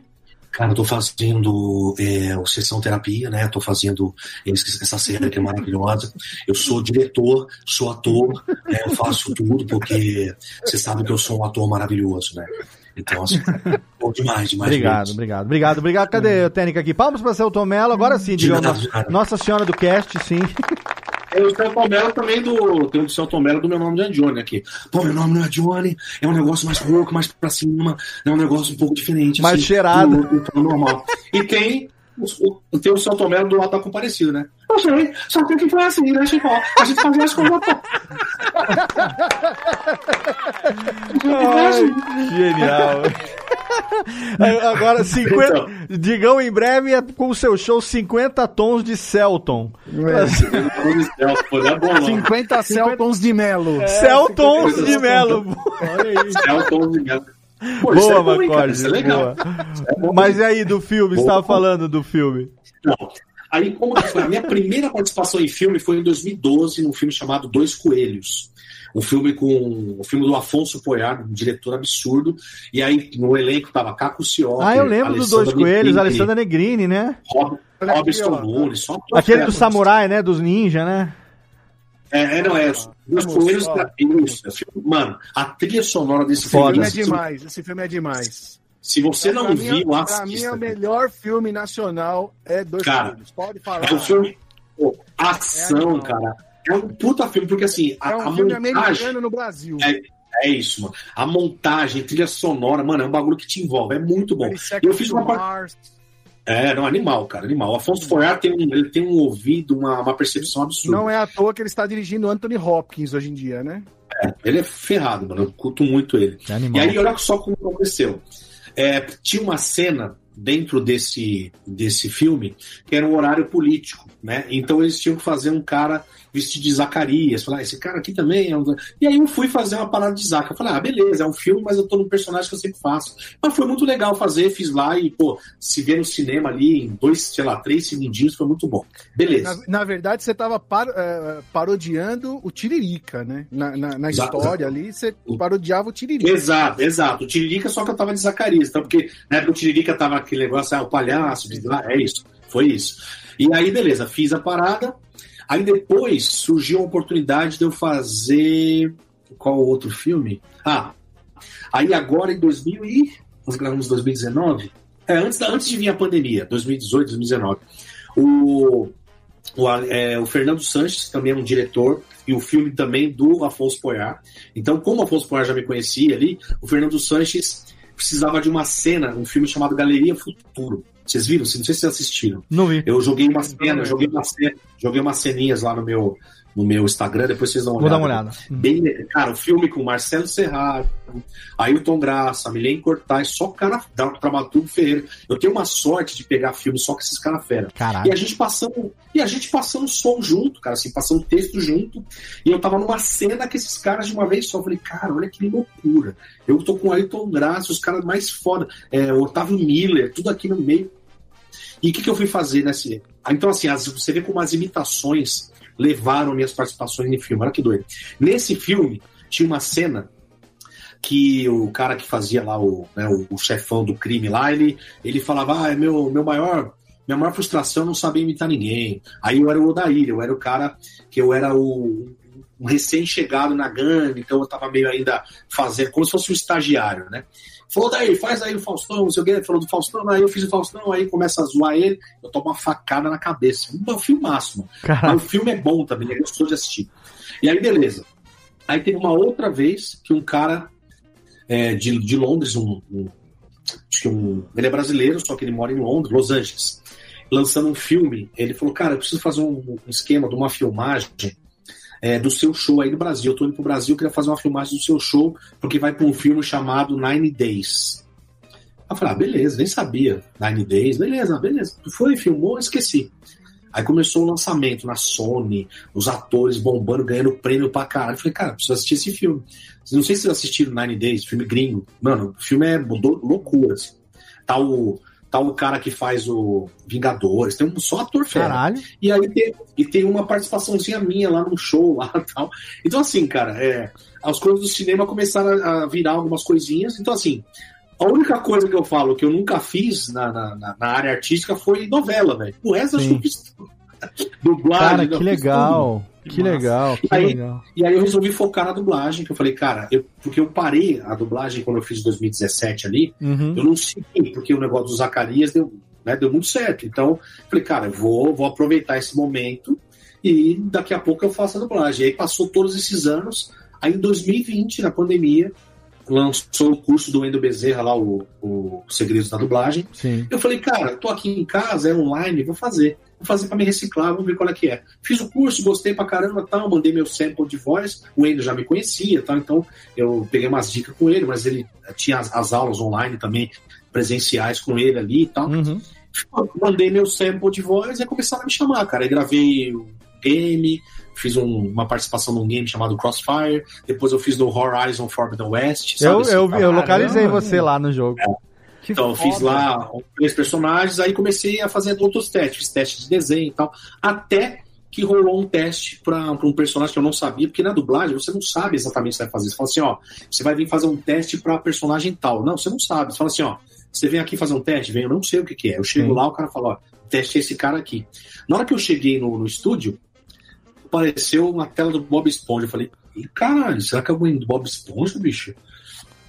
Aí falou, ó, isso aqui é um spin-off do, do, do Bob Esponja, é, chama The Patrick Star Show, que é uma série do Patrick, ele dentro da casa dele fazendo programas de televisão Sim. com vários temas. Você vai fazer o pai dele, que é o Cecil. O teste. Fiz o teste, beleza, passou dois, três dias, o próprio Wendell. Ah, mano, você passou, você é a voz do cara agora no Brasil. Eu Caraca, Puta que merda, hein? foda. Aí eu tô fazendo, cara. é o papai do Patrick agora, olha só. Eu sou o pai do Patrick, né? Ele falou, ai, meu filhão. Ele- Não é? Porque o Patrick fala, ele errou. É Assim, o pai e- do Patrick. E, o o Cecil, ele é meio idiotão, mas ele é retardado, mano. Ele fala, você é meu filho?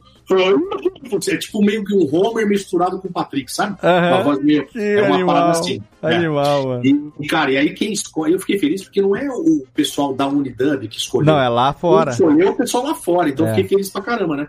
E aí eu tô fazendo esse personagem, tem na Amazon Prime, lá tem acho que 10 episódios que eu, que eu, que eu gravei, tá lá no. Que e tô foda. gravando. Conforme vai chegando, eu vou fazendo, né?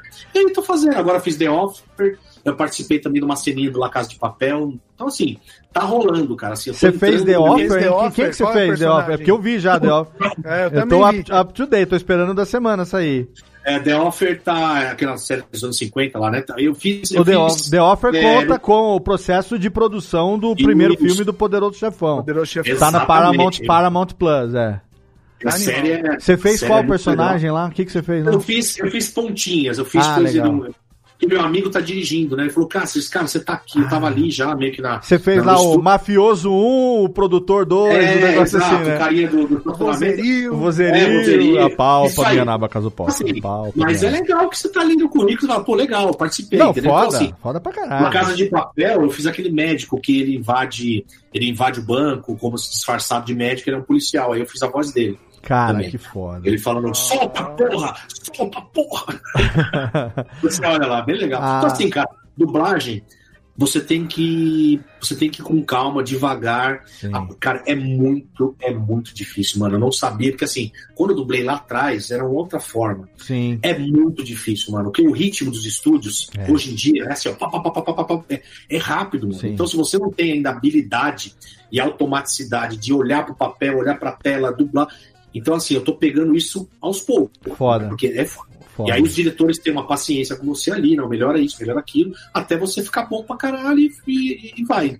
Então, Caralho, que foda, eu tô, Digão. eu tô no recomeço, mas o meu sonho de ser dublador está acontecendo. Olha então é isso que eu tô querendo demais. Porra, merecidaço, irmão. Então, Merecidaço. assim, você vê, em, dois, em 10 anos eu não fiz, que eu tava fazendo outras Sim. coisas, mas me- me- na minha cabeça que, cara, eu comecei por causa da dublagem, eu preciso voltar. Sim. E aí, devagarinho, então, assim, só pra você ter uma ideia, eu não mandei meu sample de voz para nenhuma outra estúdio. Eu só tô fazendo na Unidub, porque eu tô Tá. aprendendo, aprendendo, aprendendo, para daqui a pouco soltar Boa. para as outras.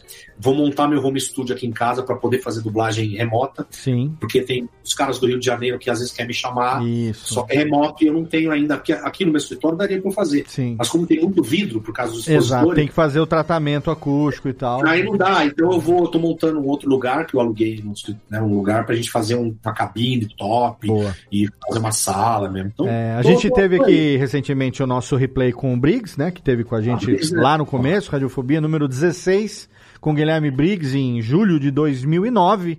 E aí a gente conversou com ele, atualizamos tudo, enfim. Ele já teve aqui outras tantas vezes já no Ele é pro- fera. nos programas de imitação. Teve aqui um programa que a gente fez que inclusive a gente está para fazer a parte 3 desse programa agora com novos imitadores. Eu queria é uma série que a gente tem que é uma série queridíssima dos ouvintes aqui. Digão, que eu já quero deixar o convite, caso você tope participar com a gente. Já Chama topei. Imitadores Quem Sois Vozes. Nossa, isso é maravilhoso. Ah, o, nosso, o nosso primeiro imitadores foi com Guilherme Briggs e Nando Mendonça, dois canalhas da imitação e da dublagem, é, que são os herdeiros naturais de, é, de Mário Monjardim e de. Oh meu Deus do céu, Orlando Drummond, né? Que é. Salsicha, Salsicha e Scooby, né? É, e tivemos o Imitadores Quem Sois Vozes, parte 2, que nós juntamos aqui, pra você ter uma ideia. Ed Gama, Rogério Morgado e Guilherme Briggs. Nossa, maravilhoso. Você imagina a quantidade. E assim, esse programa Imitadores, o que a gente menos faz é falar com a própria voz. A gente vai uma imitação, vai puxando a outra, e todo Maravilha. mundo tem que imitar, não importa a qualidade. É que nem o nosso grupo do Faustão lá, entendeu? Sim, é todo legal mundo demais. vai imitando alguém aqui, inclusive até o Jeff. é, o, o Bob Esponja do Jeff veio nesse programa aí de revelação. É, né? O- o- a- descobrimos que o Jeff é um excelente imitador do Alborguete, por exemplo. Que... Vagabundo! Só- vaga... Fala aí, Jeff, como é que é? Eu sei, É. não, não, eu não consigo. é, Eu só consigo falando vagabunda. Vagabundo. Vagabundo! Eu sou louco! Eu não sou louco! Então a gente, eu quero ver se eu junto nesse Imitadores parte 3 é, outros, outros imitadores que não participaram dessa série ainda. Mas é ia despirocar, é um programa demais, de despirocar. E eu queria Cara, eu vou te trazer. indicar um amigo meu, cara, que ele, é- ele começou na comédia há pouco tempo, eu ajudei Ah. ele no começo, sim. Cara, ele é muito bom. Ele não é tão conhecido ainda, mas chama Michael Salles. Ele faz Vamos Ana trazer. Maria Braga exa- é igual, velho. Ele faz Ana Maria, ele faz várias outras. Você faz a ponte dele pra gente? Faço, ele é Então muito vamos bom, fazer o cara, é seguinte: bom. vamos fazer você, o Michael e o Daniel Pinheiro? Vamos, vamos fazer, vai Aí, ser porque legal o Dani, demais. o Dani faz uns 40 anos que eu tô pra gravar com o Dani, Dani nunca rolou. Então acho que se Bora. a gente fizer esse que é maluco como ele, que ele gosta da, da- do caos, eu acho Boa. que a gente consegue gravar. Então, ó, Sabe, vai ser, olha aí. vai ser maravilhoso, meu. Nossa. Vai ser, ma- vai ser, vai ser benigno ou vai ser maligno? Ô, Léo, você podia Fala, me Igor. chamar pra participar com vocês, né, meu? Nossa, esse meu Igor, Deus. eu, eu, eu queria, Nossa, meu. Olha, fiquei chateado agora, hein? eu queria muito, Vou comer, Igor. vou matar a sua família. Eu queria muito, Igor, mas é que você. Você É, tá muito é, famoso, Igor. Paloma, a é- gente é- não é consegue gravar com o Igor Guimarães. Advogado. Ai, não.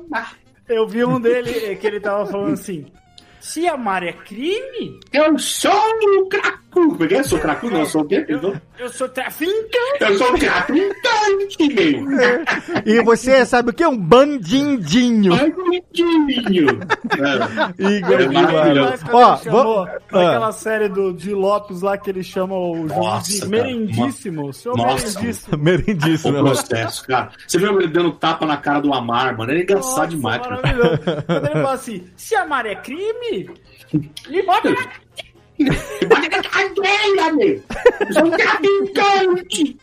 Ó, antes de puxar as perguntas aqui do, do nosso. Tem algumas perguntas dos ouvintes aqui. Eu sei que o Jeff, eventualmente, o, o Macode também podem ter pra gente encerrar aqui. Mas eu queria. é, vamos, vamos aqui fazer uma brincadeira aqui com, com imitação. Dos colegas. Então a gente acabou de fazer o Igor Guimarães, né?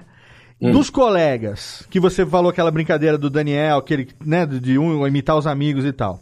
Hum. É, além, quem que você imita dos seus amigos que você gosta? O Igor fica perfeito. Não, o, o Igor, o Tortorelli e Tortorelli. o João Valho, por enquanto. Assim, tem alguns que eu fazia, mas, mas o Tortorelli, o João Valho e o Igor. É o que eu faço mais, assim. O João, que foi os três que você fez agora já. É. Ah, pô, fala, velhinho, beleza? Pô, É. Pô, Léo, demais, né, cara? Pô, tá legal demais. E tem, mano, eu, eu gosto muito do, do Radiofobia, né? E deu um lindo, né? Maravilhoso! Ô benigno, benigno. Aleluia, meu, o cárcere. Fala, nossa, ele, ele fala assim, né? O cárcere. Cárcere, é, né? Onde o pessoal te acha, né? Pra, no final do show, eu faço show com ele no final. Aí eu, Aham. cárcere, onde é que o pessoal te encontra? No Burger King. Filha da puta. ele é foda, cara. Filha ô, da puta. ô, Digão, você, É. você não foi, você não foi sondado pro LOL, não? Cara, então, esse negócio da olha é o seguinte. É, eu meu, sou louco por fazer, porque, meu, eu, o Igor e o Nabote, pra mim, o Nabote é engraçadíssimo também. Meu Deus do céu, não já está, já está sendo gravada a terceira temporada, mano. Então, por enquanto, eu acho que eles estão é, eles estão chamando já os comediantes, acho que mais bombadão e tal. E, e o Tom Cavalcante, acho que faz parte da formata ali e tal. Uma hora pode ser que eu faça, mas já tá gravando a terceira, mano. Então, assim, a segunda acabou agora e tá começando a terceira em breve. Mas a segunda lá. não tá no Amazon ainda, né? Não, não, então, então, gravaram agora. Gravaram Ah, agora. tá. Porque, assim, eu vou falar, eu não botava muita fé nisso. Não É. botava muita fé. A hora que eu fui assistir, que eu fui ver o, o, o, o resultado. Não, meu amigo.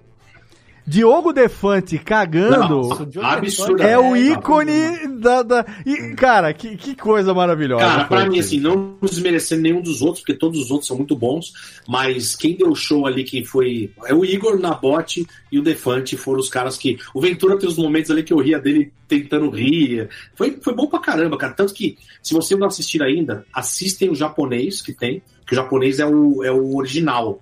É onde inventaram foi no Japão. E o do México. Mas do Japão, cara, é muito doido, cara. Assiste Agora, uma pessoa que, da- dali de todos, aqui eu menos tive contato. Porque, né, a gente tá ali com uma galera que já é figurinha carimbada do humor, né? Nossa, Nani People eu conheço da época de Rádio Fênix, 2006, cara, né? Na época que o Japa fazia lá na Fênix, com, enfim, é, e todo mundo que tá ali, Clarice Falcão, o próprio, a, a própria Bruna Luiz e tal. Eu não conhecia tanto a Flávia, a Flávia Reis, Nossa, que é fica o incrível. spoiler já, que ela ganhou a primeira temporada, mas enfim, foda-se. Você vai ver pelo humor e não por quem ganhou. Ah, Exatamente. Cara, é. Eu, um dos momentos que eu mais dava risada era quando ela chegava com aquela agente, agenciadora lá de. de, de- Mano, a, a mulher da assim. Kombi. Puta que Cara. pariu, o que, que é aquilo, a mulher da Kombi, velho? Incrível, cara. Ela é uma puta de uma atriz. Ela é boa, mano. Ela é boa, boa, boa, boa. Eu nunca vi ela ao vivo. Mas o que eu vi ali, eu falei, cara, já, eu já iria no show dela fácil, já, porque ela é muito boa. Ó. E ela, ela é bem conhecida no meio. assim. Não, então, não, eu não conhecia porque ela é mais, ela é, é de um, daquele humor mais parecido, É é, mais é um humor mais terça insana Isso, do que exatamente. humor stand-up, né? Um humor que Ela era... veio, de, ela veio vestida de vagina, assim, maravilhoso. Não. esse humor, esse humor terça insana dela é, é, é o humor ali daquela época ali, né, de Grace Janucas, do, do humor pré-stand-up, né? Agora. Digão, tem uma pergunta aqui do nosso querido Valério, que é o nosso querido amigo Valério Almeida, mora lá em Campo Grande, Mato Grosso do Sul. Oh, beleza. Lá ali, é, é, terra de Jacaré Banguela. E ele tá aqui, nem sei, acho que Jacaré Banguela é Mato Grosso do Sul ou Mato Grosso, mas enfim, um beijo para o nosso E a, tur- a turma dos Mato Grosso. dos Mato Grosso. E do, dos. Rodrigo também. É, ele tá falando aqui de personagem de desenho animado. E Uhum. que você gosta de imitar. Você começou na turma da Hanna-Barbera, eu acredito, ali e Sim, tal, sim. né? Fred, Ai- ainda né, tem galera? hoje, é, é, digamos, lugar pra encaixar desenho animado no, no show? E, e Tem, quem que você caraca, gosta de fazer muita- ainda? No show solo, inclusive, que é o Eu Tu Vozeres, eu faço um momento dublagem imitada ao vivo. Eu boto um telão e aí várias, várias cenas de desenhos dos anos 90 Ah, e que 80 vão sacada, passando. E eu vou fazer todas as vozes, mas eu faço as dublagens, as brincadeiras, com, de acordo com o que aconteceu no show. Então, sei lá, aparece o, o He-Man e o esqueleto lá falando uma cena, né? Aí, ó, Então, He-Man, é apenas entre nós dois. Aí não vi a hora de te pegar, seu avatar, viadinho. Aí ele começa a fazer toda coisa, né? Aí, Vamos ver se isso diverte você. Aí, esquerda, sai! Em nome de Jesus, sai! Né, ele fala- Aí tem. Eu faço Street Fighter, eu faço o som do Street Fighter ao vivo. Enquanto o jogo tá passando, eu faço todos os sons. Eu faço o locutor, round, two, fight. Aí,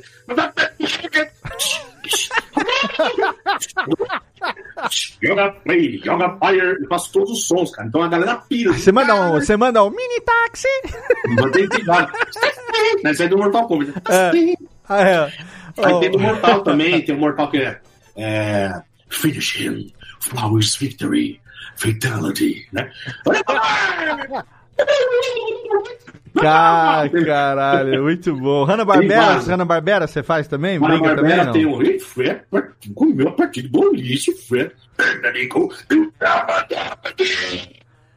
Cara, que legal. Eu gostava de fazer o Jambo e Ruivão, que fazia Ih, Ruivão. Não, Jambo, vamos ali pegar o professor. Não percam o próximo capítulo de Jambo e Ruivão. Acabava. Lembra do. Pula pro pipilho, lembra? É, é papilhão papai. Sim.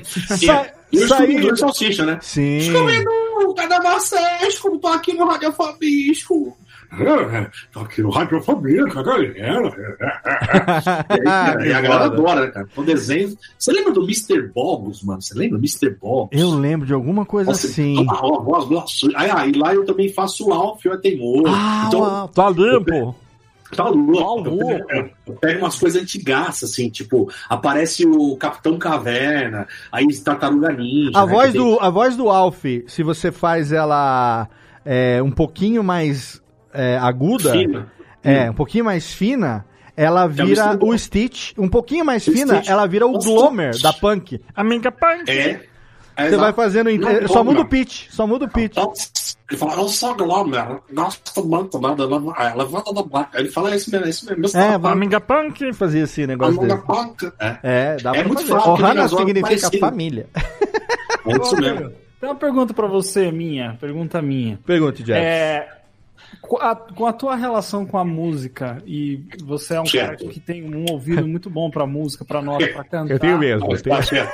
Qual é a música da Você acha, você acha que isso é, é, te ajuda mais a encontrar os tons das suas imitações, a encontrar o lugar da voz? Porque assim, tem muita gente que faz a imitação por. é, a pessoa sente e vai indo, ah, acho que cheguei e tal. Mas a gente que. aí Eu me incluo nessa também, de que é músico, Sim. né? A gente Sim, é chato com nota musical. Então você fala, não, isso aqui tá meio errado, não tá, não tá certo ainda, Uhum. desafinou Você fala- aqui. Isso ajuda você na hora de construir, de aprender, de aprimorar uma, uma imitação sua? Cara, pra caramba, cara. Tanto que é, existem vários imitadores que não são cantores, não são afinados pra cantar. Sim. E eu já vi vários, assim, que não conseguem chegar numa. O cara fala, puta, não tem a percepção da nota. Do tom, Isso é. atrapalha, porque na hora Sim. que você vai fazer uma imitação de um cantor, você não vai saber. Você não vai conseguir, você vai ter um trabalho maior, né? E aí eu estudei música justamente por isso também. Porque eu falei, cara, acho que isso vai me ajudar na imitação. Então, para eu achar o timbre é muito mais fácil, que ele lá no Canta Comigo mesmo. Pô, a nota, eu tenho uma percepção muito rápida de nota, de encaixe, de voz, de tudo, fazer a segunda voz. Isso, isso ajuda demais com timbragem, né? Para você pegar timbre. É e o porque voz é música também, né? Por mais Sim. que não pareça, tem até um É. cara que eu sigo no Instagram, é um gringo que ele. é, eu não sei se vocês já chegaram a ver. Que ele pega assim, tipo, por exemplo, o cachorro, ele vai dar um uivo, ou um, um bicho tá falando alguma coisa, ele vai tocando nas notas no- do piano junto, assim. Bom pra com- caramba, é bom muito pra bom, caramba. cara. E ele vai encontrando certinho, assim, você fala, cara, tá, o bicho tá cantando. É, é, é bem essa, É. né? É, isso me ajuda muito. E isso é a diferença entre alguns artistas e que alguns que não são cantores, né? Sim. Então isso me ajuda demais, porque a música, a imitação é uma musicalidade. Então, quando você vai imitar alguém, ela tem uma nuance musical, né? Uhum. Então, eu, eu consigo pegar a imitação mais fácil. De Por exemplo, tempo imita- também, né? Tempo imitação total, imitação de cantor, cara, é uma parada que é muito legal pra pegar. Então, por exemplo, tem o Rogério Flauzino.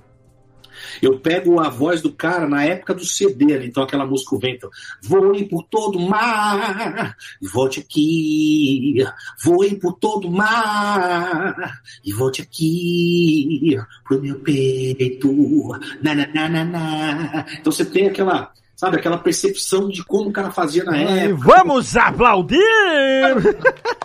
Aplauda, aplauda. Tem a Zélia Duncan, a Zélia Duncan. O deserto que atravessei, ninguém me viu passar. Estranho só, nem pude ver que o meu é maior. Sacanagem. Ô, Léo, eu senti que essa pergunta do Jeff é assim: como é que eu faço pra unir a música que eu sei com as imitações que eu faço e me livro da radiofobia? É, Isso aí. mas isso é. Pô, Se eu depender do meu se- dom pra ir me- Se pagar imitar melhor, vai, meu coisa, irmão. Mas vai, se, e se você. Inclusive, deixa eu falar um negócio bem legal, desculpa Ah, cortar imagina. de novo, que eu tô bem. Faustão. Mas Tô é. Você tô tá, bem Faustão hoje, né? Cortando a galera tá aqui, fazendo ó, meu. Tá fazendo a minha folga aqui. Manda ver. Vai ter agora é, um evento super legal no Rio de Janeiro, a partir do dia, acho que a partir do dia 9 ou 10 de julho, que é o Comedy Con. Tem a Comic Con, né? Essa é Comedy Comedy Con. É só de comédia. E eu vou dia 10, eu vou fazer pela primeira vez o meu workshop de imitação e voz. Que o pessoal pediu, pediu, pediu. Cara, que foda. E eu vou lançar isso lá. Vai ser um negócio meio que tem algumas coisas, improviso ali, mas eu vou falar muito de como é a minha técnica para imitar, vou mostrar outros imitadores, como que o cara chegou nessa voz, blá, blá, blá, e vou pegar exemplo de pessoas no dia. É, você imita, então vem aqui, vou te, vou, vou te mostrar como é que você consegue fazer fulano. Então eu vou dar uma, uma geral para quem já faz e para quem não faz nada. Que Né? legal, Olha lá. Jeff, a chance aí, Jeff. É. Se isso é uma parada que todo Falhar mundo miseravelmente, como em tudo. Que foi, eu quase lancei isso na pandemia online, só que eu não tinha, eu tava focado em outra coisa. Então eu falei, não, vou esperar aquela pandemia, eu quero fazer isso presencial. Se Legal. funcionar, aí eu vou fazer em alguns outros lugares e aí depois eu lanço alguma coisa online. Porque eu preciso ver se eu tenho uma didática para fazer testar, isso. né? Então, É, aham. ou é pegar alguma coisa daquele websérie que eu fiz na- internet, Pô. aquilo ali vai ser alguns exemplos para mostrar como que eu fiz uma imitação em 2010 e como ela tá hoje. Então vai ser um negócio bem legal. Então essa Comedy Con vai ser a estreia desse, desse workshop dia 10 à noite também eu apresento lá stand-up comedy. Então vai estar tudo lá no meu Instagram, Que na legal. agenda. Vou então deixar é, quem quiser, link quem no for no Rio de Janeiro e tiver lá dia 10, né? É legal ir. Excelente. Ô, Rodrigo, vou, vou enroscar mais uma pergunta minha, Léo, rapidinho. Que é o seguinte, é, a, a- a gente, assim, eu acompanho bastante é, canais sobre produção musical, sobre Sim. galera que, que grava voz e tudo mais, e muitos cantores também que, que fazem é, backstage, né, de quando eles estão se preparando para cantar e tal. E essa galera, ela toma um cuidado muito grande com a voz, no sentido de, ah, não, eu vou gravar meu álbum essa semana, então eu já não vou beber a semana toda, Sim. ou eu vou fazer algum tratamento, algum, alguma fono, né, para fazer um exercício. O Você Frank que- Sinatra ficava um mês antes sem fumar e sem beber antes de gravar áudio. É. Ah, É é? isso. Olha aí, depois gastava tudo, tudo Ah, com isso ah, com certeza. no álbum, né?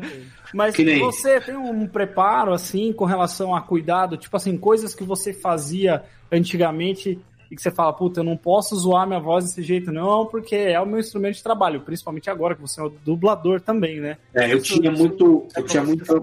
Eu tinha muita mania de, antes de fazer show, ficar falando pra caramba com a galera, e aí eu dou, eu dou uma.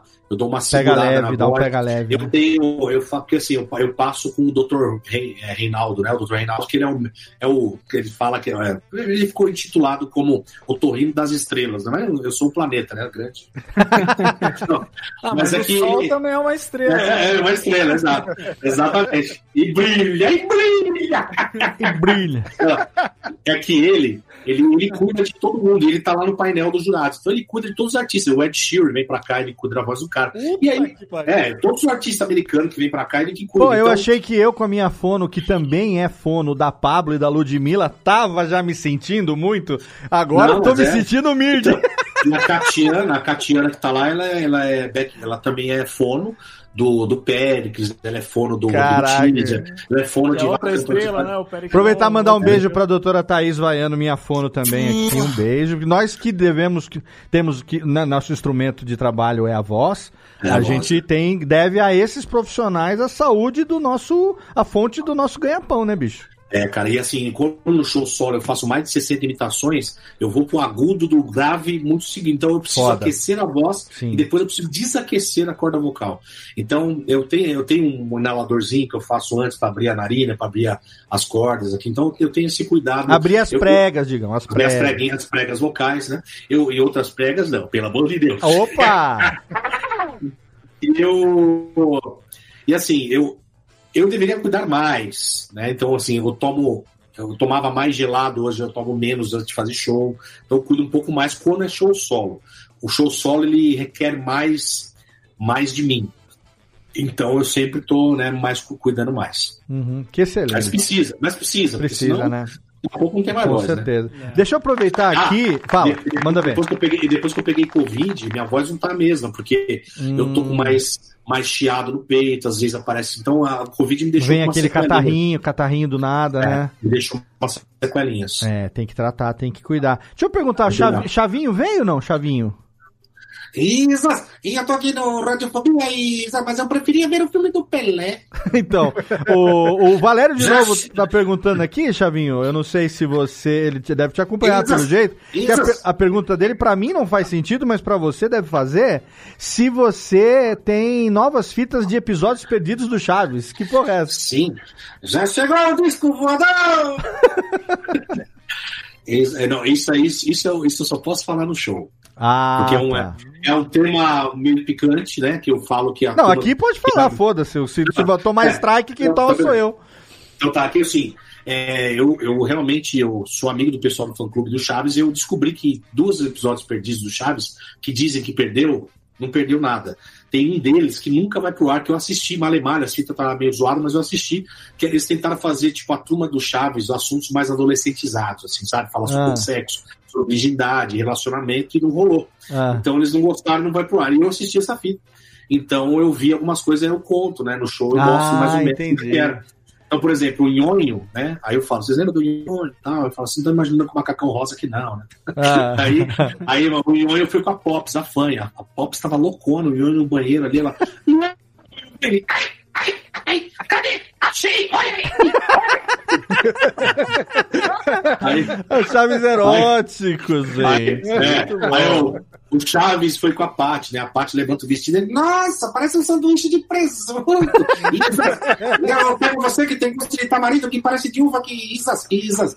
E aí tem o professor Girafales que chega, Dona Florinda, vira trazer um boquete de flores para a senhora. Ah, professor Girafales, o senhor não quer entrar e comer uma rosca com café? Muito bom. Precisa fazer. Aí tem, aí tem. Aí tem, acaba com o Kiko, que aí quem quiser ver vai no show. Ah, boa, boa, Adorei. boa, boa. Isso, muito bom. Então, Boa, boa, boa, boa. O, que, que eu falo? A imitação, às vezes ela. É, a imitação boa com um texto bom, ela fica mais legal. Às vezes uma imitação mais ou menos com texto. O texto, ele tem muito imitador que não tem texto. Sim. O texto é importante, a amarração, isso transforma, deixa, deixa o ambiente da imitação e de quem tá assistindo mais, mais focada, sabe? O cara fala, caralho, o cara viaja com você no texto. Sim, é isso é uma coisa que o povo, e você principalmente, ah, amadureceu ao longo desses né, anos todos. Total, total. Porque quando a gente começa lá na imitação, a gente começa. Geralmente a gente começa imitando alguém que imita quem a gente gosta, né? E a- a- aí você começa fazendo a imitação da imitação.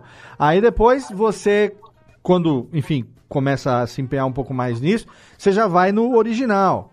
E aí Cara, você então é- foge também é aquela coisa do é texto, né? Porque falando, todo mundo, por exemplo, imitar o Raul Gil. Ah, eu imito o Raul Gil. Beleza, o que, que você faz? Vamos aplaudir? Ok, é uma imitação de uma frase só. A mesma do Silvio Maoi, é que nem o Faustão, essa fera bicho. E não, é difícil você pegar o timbre da pessoa, sustentar um, um- um raciocínio. Então você tem, ao mesmo tempo que tem a parte da, da proximidade, não só da tessitura vocal, do timbre e É tudo isso. mais, você tem a questão também dos cacoetes. E você tem Sim. a questão do texto. Se você não conseguir sustentar um texto, é aquela imitação que qualquer É. um faz, né? Esse negócio que você falou é muito importante. Tem, tem, tem imitadores que colocam vídeos lá, nossa, 100 imitações em 5 minutos. É, então. Aí o cara fala uma frase, É. cara. Sim. E aí eu faço 300, então. Isso. Porque uma frase só. Então, assim, a imitação, pra mim, ela é quando você domina a imitação, ela já tá automática na sua cabeça e você consegue falar qualquer coisa Uhum. com ela. Né? Então, Faustão, Zacarias, Mello, eu consigo, é automático. Você pede, eu vou falando ali e tal. E, então, essa imitação, pra mim, já é uma imitação. Claro, se você tá fazendo uma frase ou outra, o Rodrigo Faro, eu ainda não tenho o domínio da imitação. Mas um dia ela vai ficar. Sim. Então, é, é isso, eu imito? Ah, imito, mas Então eu considero que eu imito quando ela tá já legal, entendeu? Então tem isso também, né? Tem isso aí. O texto é muito importante, eu acho, no stand-up, né? Porque ah, o stand-up lá atrás teve um. Não podia ter essas paradas, né? Tinha um preconceito, imitação, essas coisas. Então você tinha que se destacar de alguma forma. E eu percebo que hoje, fazendo stand-up, que também. Eu tenho a parte que eu faço sem imitação, com imitação, é, eu percebo que, que é um diferencial no show. Sabe, a galera, quando você tá entre três comediantes, dois que fazem stand-up mais tradicional, e você vem com algo diferente, seu show ele sobressai um pouco, entendeu? Então isso é, É, isso é muito legal. Chegou É uma época legal. que o stand-up aqui no Brasil, lá no começo, né, 15 anos atrás, 2007, é, a a gente teve a galera muito purista do stand-up, que era aquela galera que, primeiro, só permite texto autoral, segundo, de cara limpa. E Sim. a gente passou por esse período de pau no cozice durante muito tempo. Até que Sim. chegou uma hora agora que finalmente voltamos a, ao a boa e velho conceito de que o que vale é o humor engraçado, ponto. É, Não importa como é que, que na ele tá sendo feito, né? Na, na verdade, cara, isso aí eu, eu até questionei na época também, né? Por que, que não pode? Jim Carrey já fazia, Robbie Williams fazia, Ed Isso. Murphy fazia, É. os caras todos faziam, o One Man Show, o cara fazia o que eles queriam no palco. Aí o, o, Cláudio Torres Gonzaga me explicou, que era do Comédia em Pé, né? Que Sim. foi o primeiro grupo que lançou. Falou, cara, a gente teve que criar algo assim aqui no Brasil, porque ninguém sabia o que era stand-up. Então, no Brasil nós temos a imitação, nós temos o contador de piada, nós temos o personagem, nós temos o paródia, o cara que faz paródia. Se a gente não é, a piada de salão, se a gente não separasse isso, a galera não ia saber o que, que era o quê. Uhum. Então a gente teve que criar essa regrinha. Não pode, é só texto autoral, para a galera entender que uma piada de papagaio é diferente da piada que eu escrevi do meu cotidiano, entendeu? Aham. Então eu entendi. Então não podia. Hoje não, o cara fuma no palco, o cara faz o ukulele, o cara usa o que ele quiser. Ah, o né? Whindersson tá usando pedaleira lá, e aí ele bota É, então, exato. dele. Muito, Exato. muito bom, né? É, é, um, é um algo a mais, cara, entendeu? Que nem o, o, o, o Seinfeld, teve, teve um show do Seinfeld que ele usava uma luva de boxe, fazia uns negócios, pegava um chapéu. Então, é, é- são utensílios para você mudar o estilo de show também, entendeu? É, Sim. eu acho que, né, que nem o Patrick Maia faz muito isso, ele usa boneco, ele usa, ele usa uns negócios diferentes. Ele é um dos caras mais criativos da comédia, assim, porque ele tem essas pegadas, é, tipo, que não é óbvia, né? Então, Sim. isso que é o legal da comédia. Cada um do teu estilo, cada um trazendo algo diferente. Eu acho que isso que é o legal, né? É, e a gente também é, vai, vai gravar.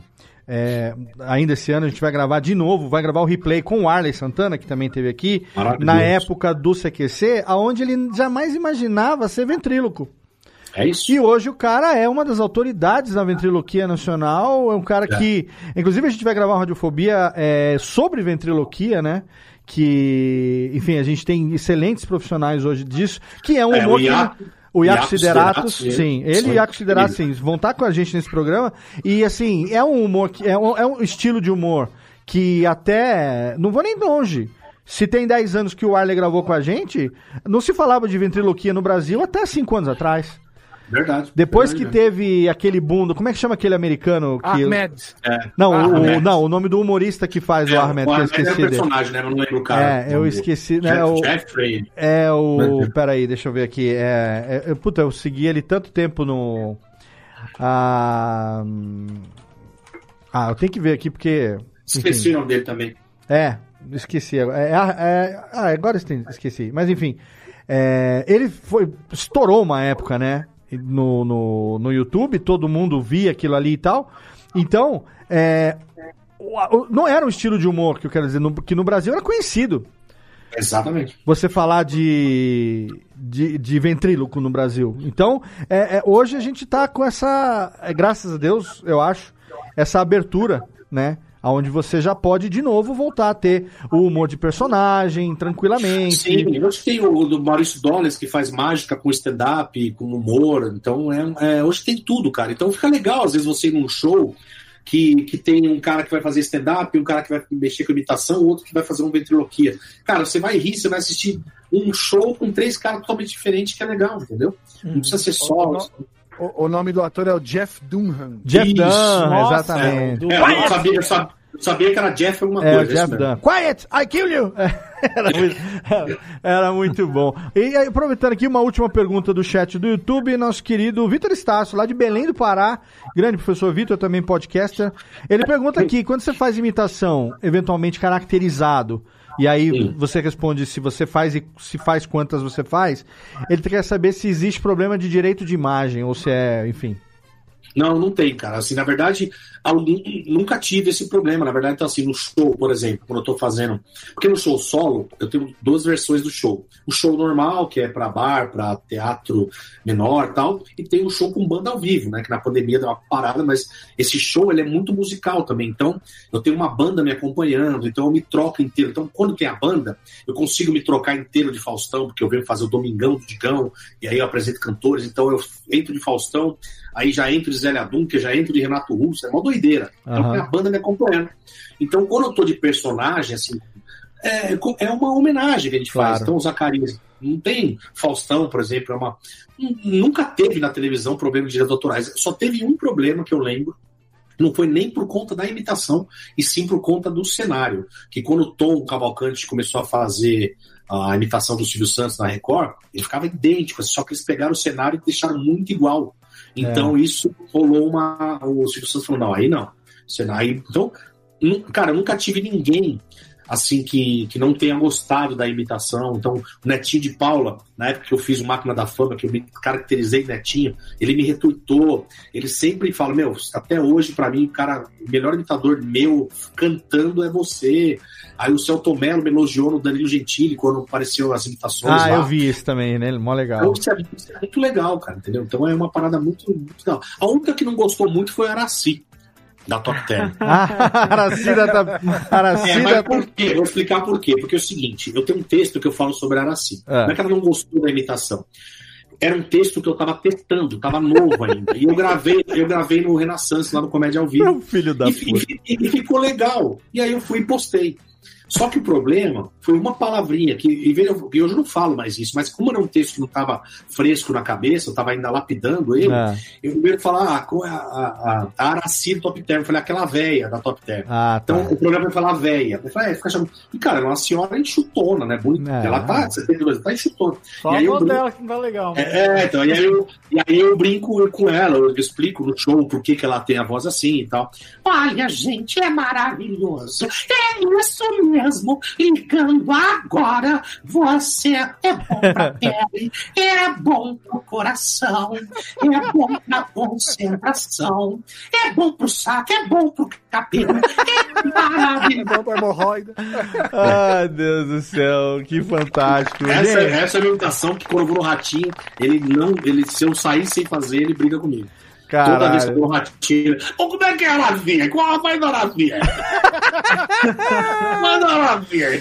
Ai, ai. Ó, e antes da gente encerrar aqui, eu quero contar aqui rapidamente uma passagem que foi quando o Digão teve aqui em Serra Negra, cara. Quando É. o Rodrigo Cáceres esteve aqui na minha terra e aí mandou pra mim um, um, um, um, um WhatsApp, falou, vou estar em Serra Negra, quero te encontrar e tal. Deixou ali o, o, o Vipão ali no Serra Negra Esporte Clube, fui, levei meu filho, né? Levei meu filho, né? mais velho, que é muito fã do Vilela, que teve também nesse dia aqui. É, o Eros Prado, foi bem legal. Sim, o Eros. E aí a gente tava nesse dia, foi muito engraçado, porque é, acho que o Digão foi um dos primeiros a se apresentar. E eu tava bem ali na segunda, terceira fileira, sentado e tal, né? Ele me viu do palco. Eu lembro que tinha o palco e, e tinha uma passarela no meio, assim, na Isso, frente. O pessoal ia ali, dava aquela interagida, voltava e o Digão me viu do palco.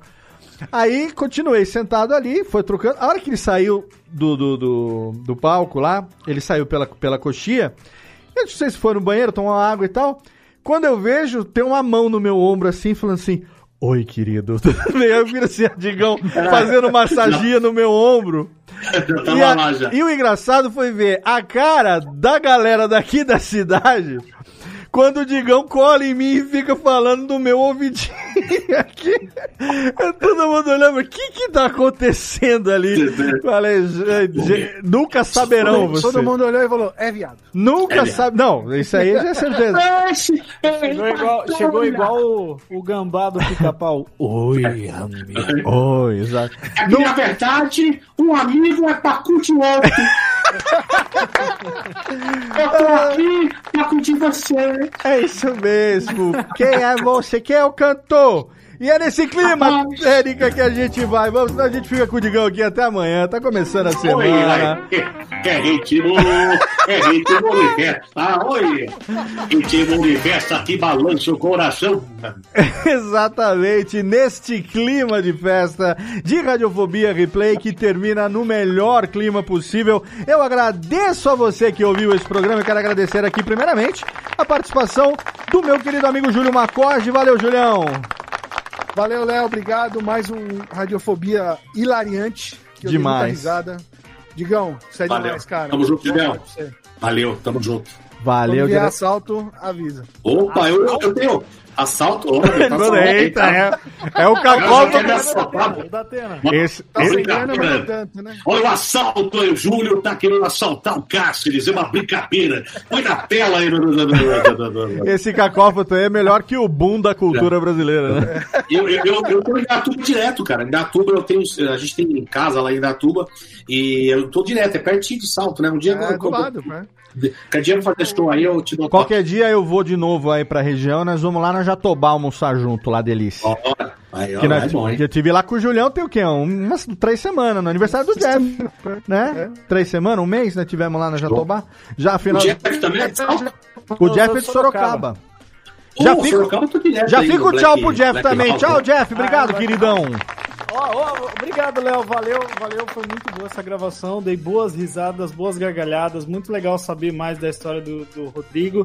Já era fã e agora sou ainda mais fã. Pô, valeu demais. acompanhando. Quando vier pra Sorocaba, está, Opa, estarei lá. Vou ficar de olho no Fica atento lá no Rodrigo Cáceres Oficial no Instagram. Quando tiver show em Sorocaba, manda um direct pra ele e fala assim: ó, Jeff do Radiofobia, vou colar aí. Ah, colarei, colarei. pra, pra em breve lá no Black House lá fazer um solo lá, aí eu te aviso. Olha Boa, aí. com certeza. Olha aí, olha Vamos, aí. vamos, olha vamos. aí, Valeu, olha aí. Valeu, gente. Muito obrigado. Valeu, Rodrigão. Olha aí, olha aí. E diretamente de São Bernardo do Campo, meu amigo que está cada vez mais brilhando na televisão, no teatro, na dublagem. Rodrigo Castres, meu querido Digones. Valeu, Digones. Valeu. E ó, só falar uma coisa. Manda. Por exemplo, né, todos esses anos que você, que a gente ficou de sem se falar assim no, no podcast aqui no, no Radiofobia, você falou, ah, o que que mudou, o que que ele tá fazendo? Cara, eu não estourei, eu não tô bombado, tô porque tem uma galera que tá explodida, né? Assim, Uhum. tipo, é, anunciou, mas eu, eu, eu tô feliz porque assim, eu tenho meu trabalho reconhecido e eu consigo viver. Entendeu? Viver. Né? Então, assim, eu consigo ter meu lazer com a minha esposa, eu consigo viajar e, graças a Deus, consigo viver legal nisso que eu faço. E a, o que eu falo é você ter o trabalho reconhecido e você ter sucesso Uhum. é realmente fazer o que eu gosto, o que eu tô fazendo, real- me realizando. Antes de realizar qualquer pessoa, é me realizar, ficar feliz com o que eu faço e viver disso. Então, esse para mim é um sucesso. A fama é uma consequência de, de várias coisas, né? Então tem a fama repentina, tem. Cara, eu tô aí há mais de 15 anos no mercado. As pessoas me reconhecem, às vezes, no caso do Zacarias e tal. É muito melhor você ir degrau em degrau do que você aparecer e sumir, tomar um tombão Sim. e ninguém te reconhecer mais. Então, é até uma dica que eu dou pro pessoal que muita gente hoje quer ser famosa, famosa, famosa, famosa, é ser bombada, é seguidor, é seguidor absurdo. Cara, seguidor é só um número. É importante? Número? É. Mas, cara, isso não, não importa. O que importa é como que você vive o seu dia a dia, o que, entendeu? Então, o número é uma parada muito só para superficial de visualização, galera. É importante pro seu trabalho, mas, cara, pra vida, não vai nada. E eu vou te falar que eu, ao longo dessa minha vida também, eu conheci muita gente desse meio do qual você faz parte, na verdade, de alguns meios dos, qual, do- dos quais você faz parte, tanto da música, quanto da comédia, quanto da dublagem, quanto da locução. Né? Sim. Em comum, sou locutor também, profissional da voz. Claro. Conheço muita galera da comédia, não me tornei comediante porque não tenho talento pra isso, mas Radiofobia tá aí, vai fazer 14 anos no ar e Exato. aquela coisa, vivo do que eu gosto, o podcast é minha vida já há mais de 10 anos, Jeff tá aqui, trabalha comigo. assim, que, é, tanto que você na Comic Con ali, em todos os lugares, você é super respeitado, porque o Radiofobia foi que abriu as portas para muitos que estão aí, né? Então, Entendeu? E, e não adianta Ninguém eu querer me comparar, por exemplo, com o Jovem Nerd, que é cliente, o meu primeiro cliente que fez a gente né, eu sair do, do, do mundo corporativo e empreender e falar, ah, não, mas você tá aí há 14 anos e nunca virou um jovem nerd. Nunca foi meu objetivo esse. Entendeu? Exato. Então, é você se comparar é o grande problema. Você ser excelência naquilo que você faz e, acima de tudo, como diria o Faustão, um exemplo de caráter, dignidade, Talento, talento e e sucesso. É, exatamente. não, não, é, Esse é Rodrigo Cáceres, meu irmão. Tá louco vocês, meu. Eu vou cagar agora que tá, pô, tá saindo aqui já. Ô, Digão. Os churros, os churros tá saindo aqui, ô louco. Eu sou! Essa é da época do tempo do. Que, que, que sentar numa boneca era só quebrar o É. brinquedo. Viu, Digão? Vamos reforçar o serviço aqui. Lá. Instagram, arroba Rodrigo Cáceres Oficial, é isso? Isso, isso. Twitter, Rodrigo Cáceres, arroba Rodrigo Cáceres. Uso pouco Twitter, mas eu uso lá de vez em quando. Uhum. E o meu canal do YouTube, Rodrigo Cáceres TV. Rodrigo Então, Cáceres TV. É, lá tem, tem todos os programas, tem alguns trechinhos de programas que eu participei, Show. tem vídeo de viagem. Mano, meu, meu, o algoritmo do meu canal é uma loucura, porque eu, eu posto tudo lá. Eu quero nem saber. Excelente. Eu posto o que eu gosto, mano. Eu posto o que eu gosto. É isso aí. O que a gente citou no programa hoje vai estar linkado na postagem do episódio. E se você quiser saber agenda de, agenda de shows, quiser ali acompanhar. Tá, ah, tem o TikTok também, né? Pô, TikTok, tô indo bem lá no TikTok, assim, eu tinha parado de postar, aí voltei a postar, tô com 100 mil seguidores lá e, e tem uns vídeos lá de um milhão e pouco que bateram lá essa semana, sem querer, assim, eu joguei a... É, o Jeff citou o TikTok lá, então. tem que aproveitar esses 7 mil podcasts que você vai por mês, né, mano? É, ué. fazer É, uns- pegar uns trechinhos, né, então. Os dois que viralizaram foi do Vênus Podcast lá com a Cris Paiva, lá que eu participei, e esses temas de videogame que eu fiz. Porque assim, cara, eu não tenho mais idade, eu não tenho uma paciência pra TikTok, pra Kawaii, eu, eu não tenho saco.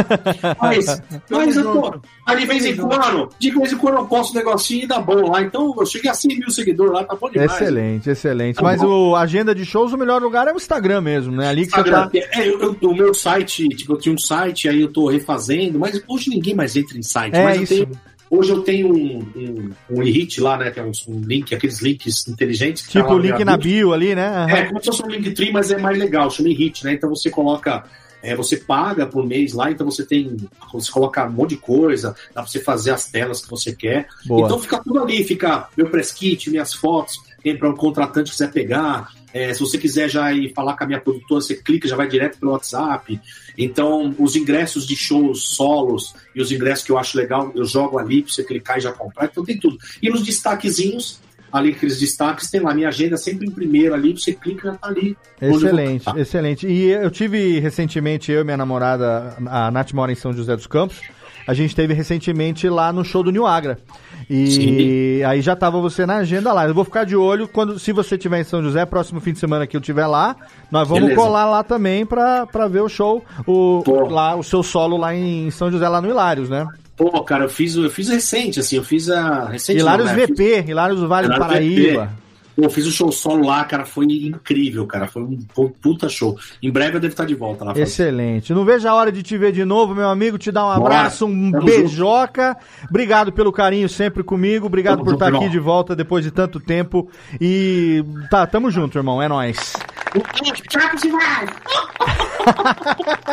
Tchau, Zaquinha! E obrigado a você aí, querido ouvinte, você que nos acompanha todos esses anos aqui. Radiofobia Podcast, a cada duas semanas no ar, um novo episódio pra você. Estamos no 13 terceiro ano, rumo ao 14 quarto, sem previsão de parar, porque, assim como o Digão, tem muita gente boa pra gente trazer de volta pra atualizar tudo que tá acontecendo na vida dessa galera agora pós-pandemia, com muito sucesso, graças a Deus. Obrigado a você pelo seu download, pela sua audiência. Obrigado a quem acompanhou a gravação ao vivo pelo nosso canal no YouTube e a você que fez o download no podcast no seu agregador preferido. Fica junto comigo que daqui a duas semanas a gente está de volta. Radiofobia.com.br barra podcast é o nosso site para você ir lá e ter acesso a todos os episódios de todos os podcasts. São 17 programas na Radiofobia Podcast Network e no segundo semestre agora vem novidade por aí. Vem a estreia de mais três programas novos, porque eu sou assim. Quanto mais sarna eu tenho pra me coçar, mais eu procuro e conto com o seu download e com a sua audiência. Abraço na boca e até a próxima. Tchau! Tchau, pessoal. Tchau, até a próxima vez. Tchau. Valeu, Silvio! Tchau, tchau.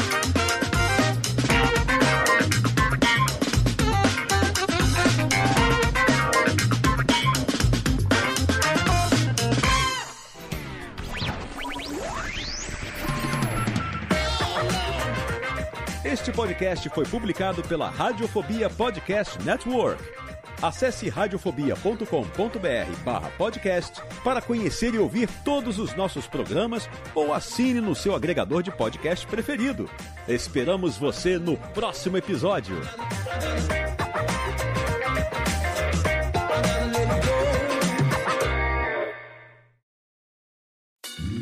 Oi, eu sou o Antônio Viviani e quero convidar você a ouvir o nosso podcast Voz Off. Desde julho de 2017, eu e meu amigo Nicola Lauleta temos o prazer de conversar com as grandes vozes do rádio, da TV e da publicidade do Brasil e trazer suas histórias até você. Se você, como nós, é apaixonado por locução, acesse vozoff.com.br e acompanhe nossos episódios aqui na Radiofobia Podcast Network.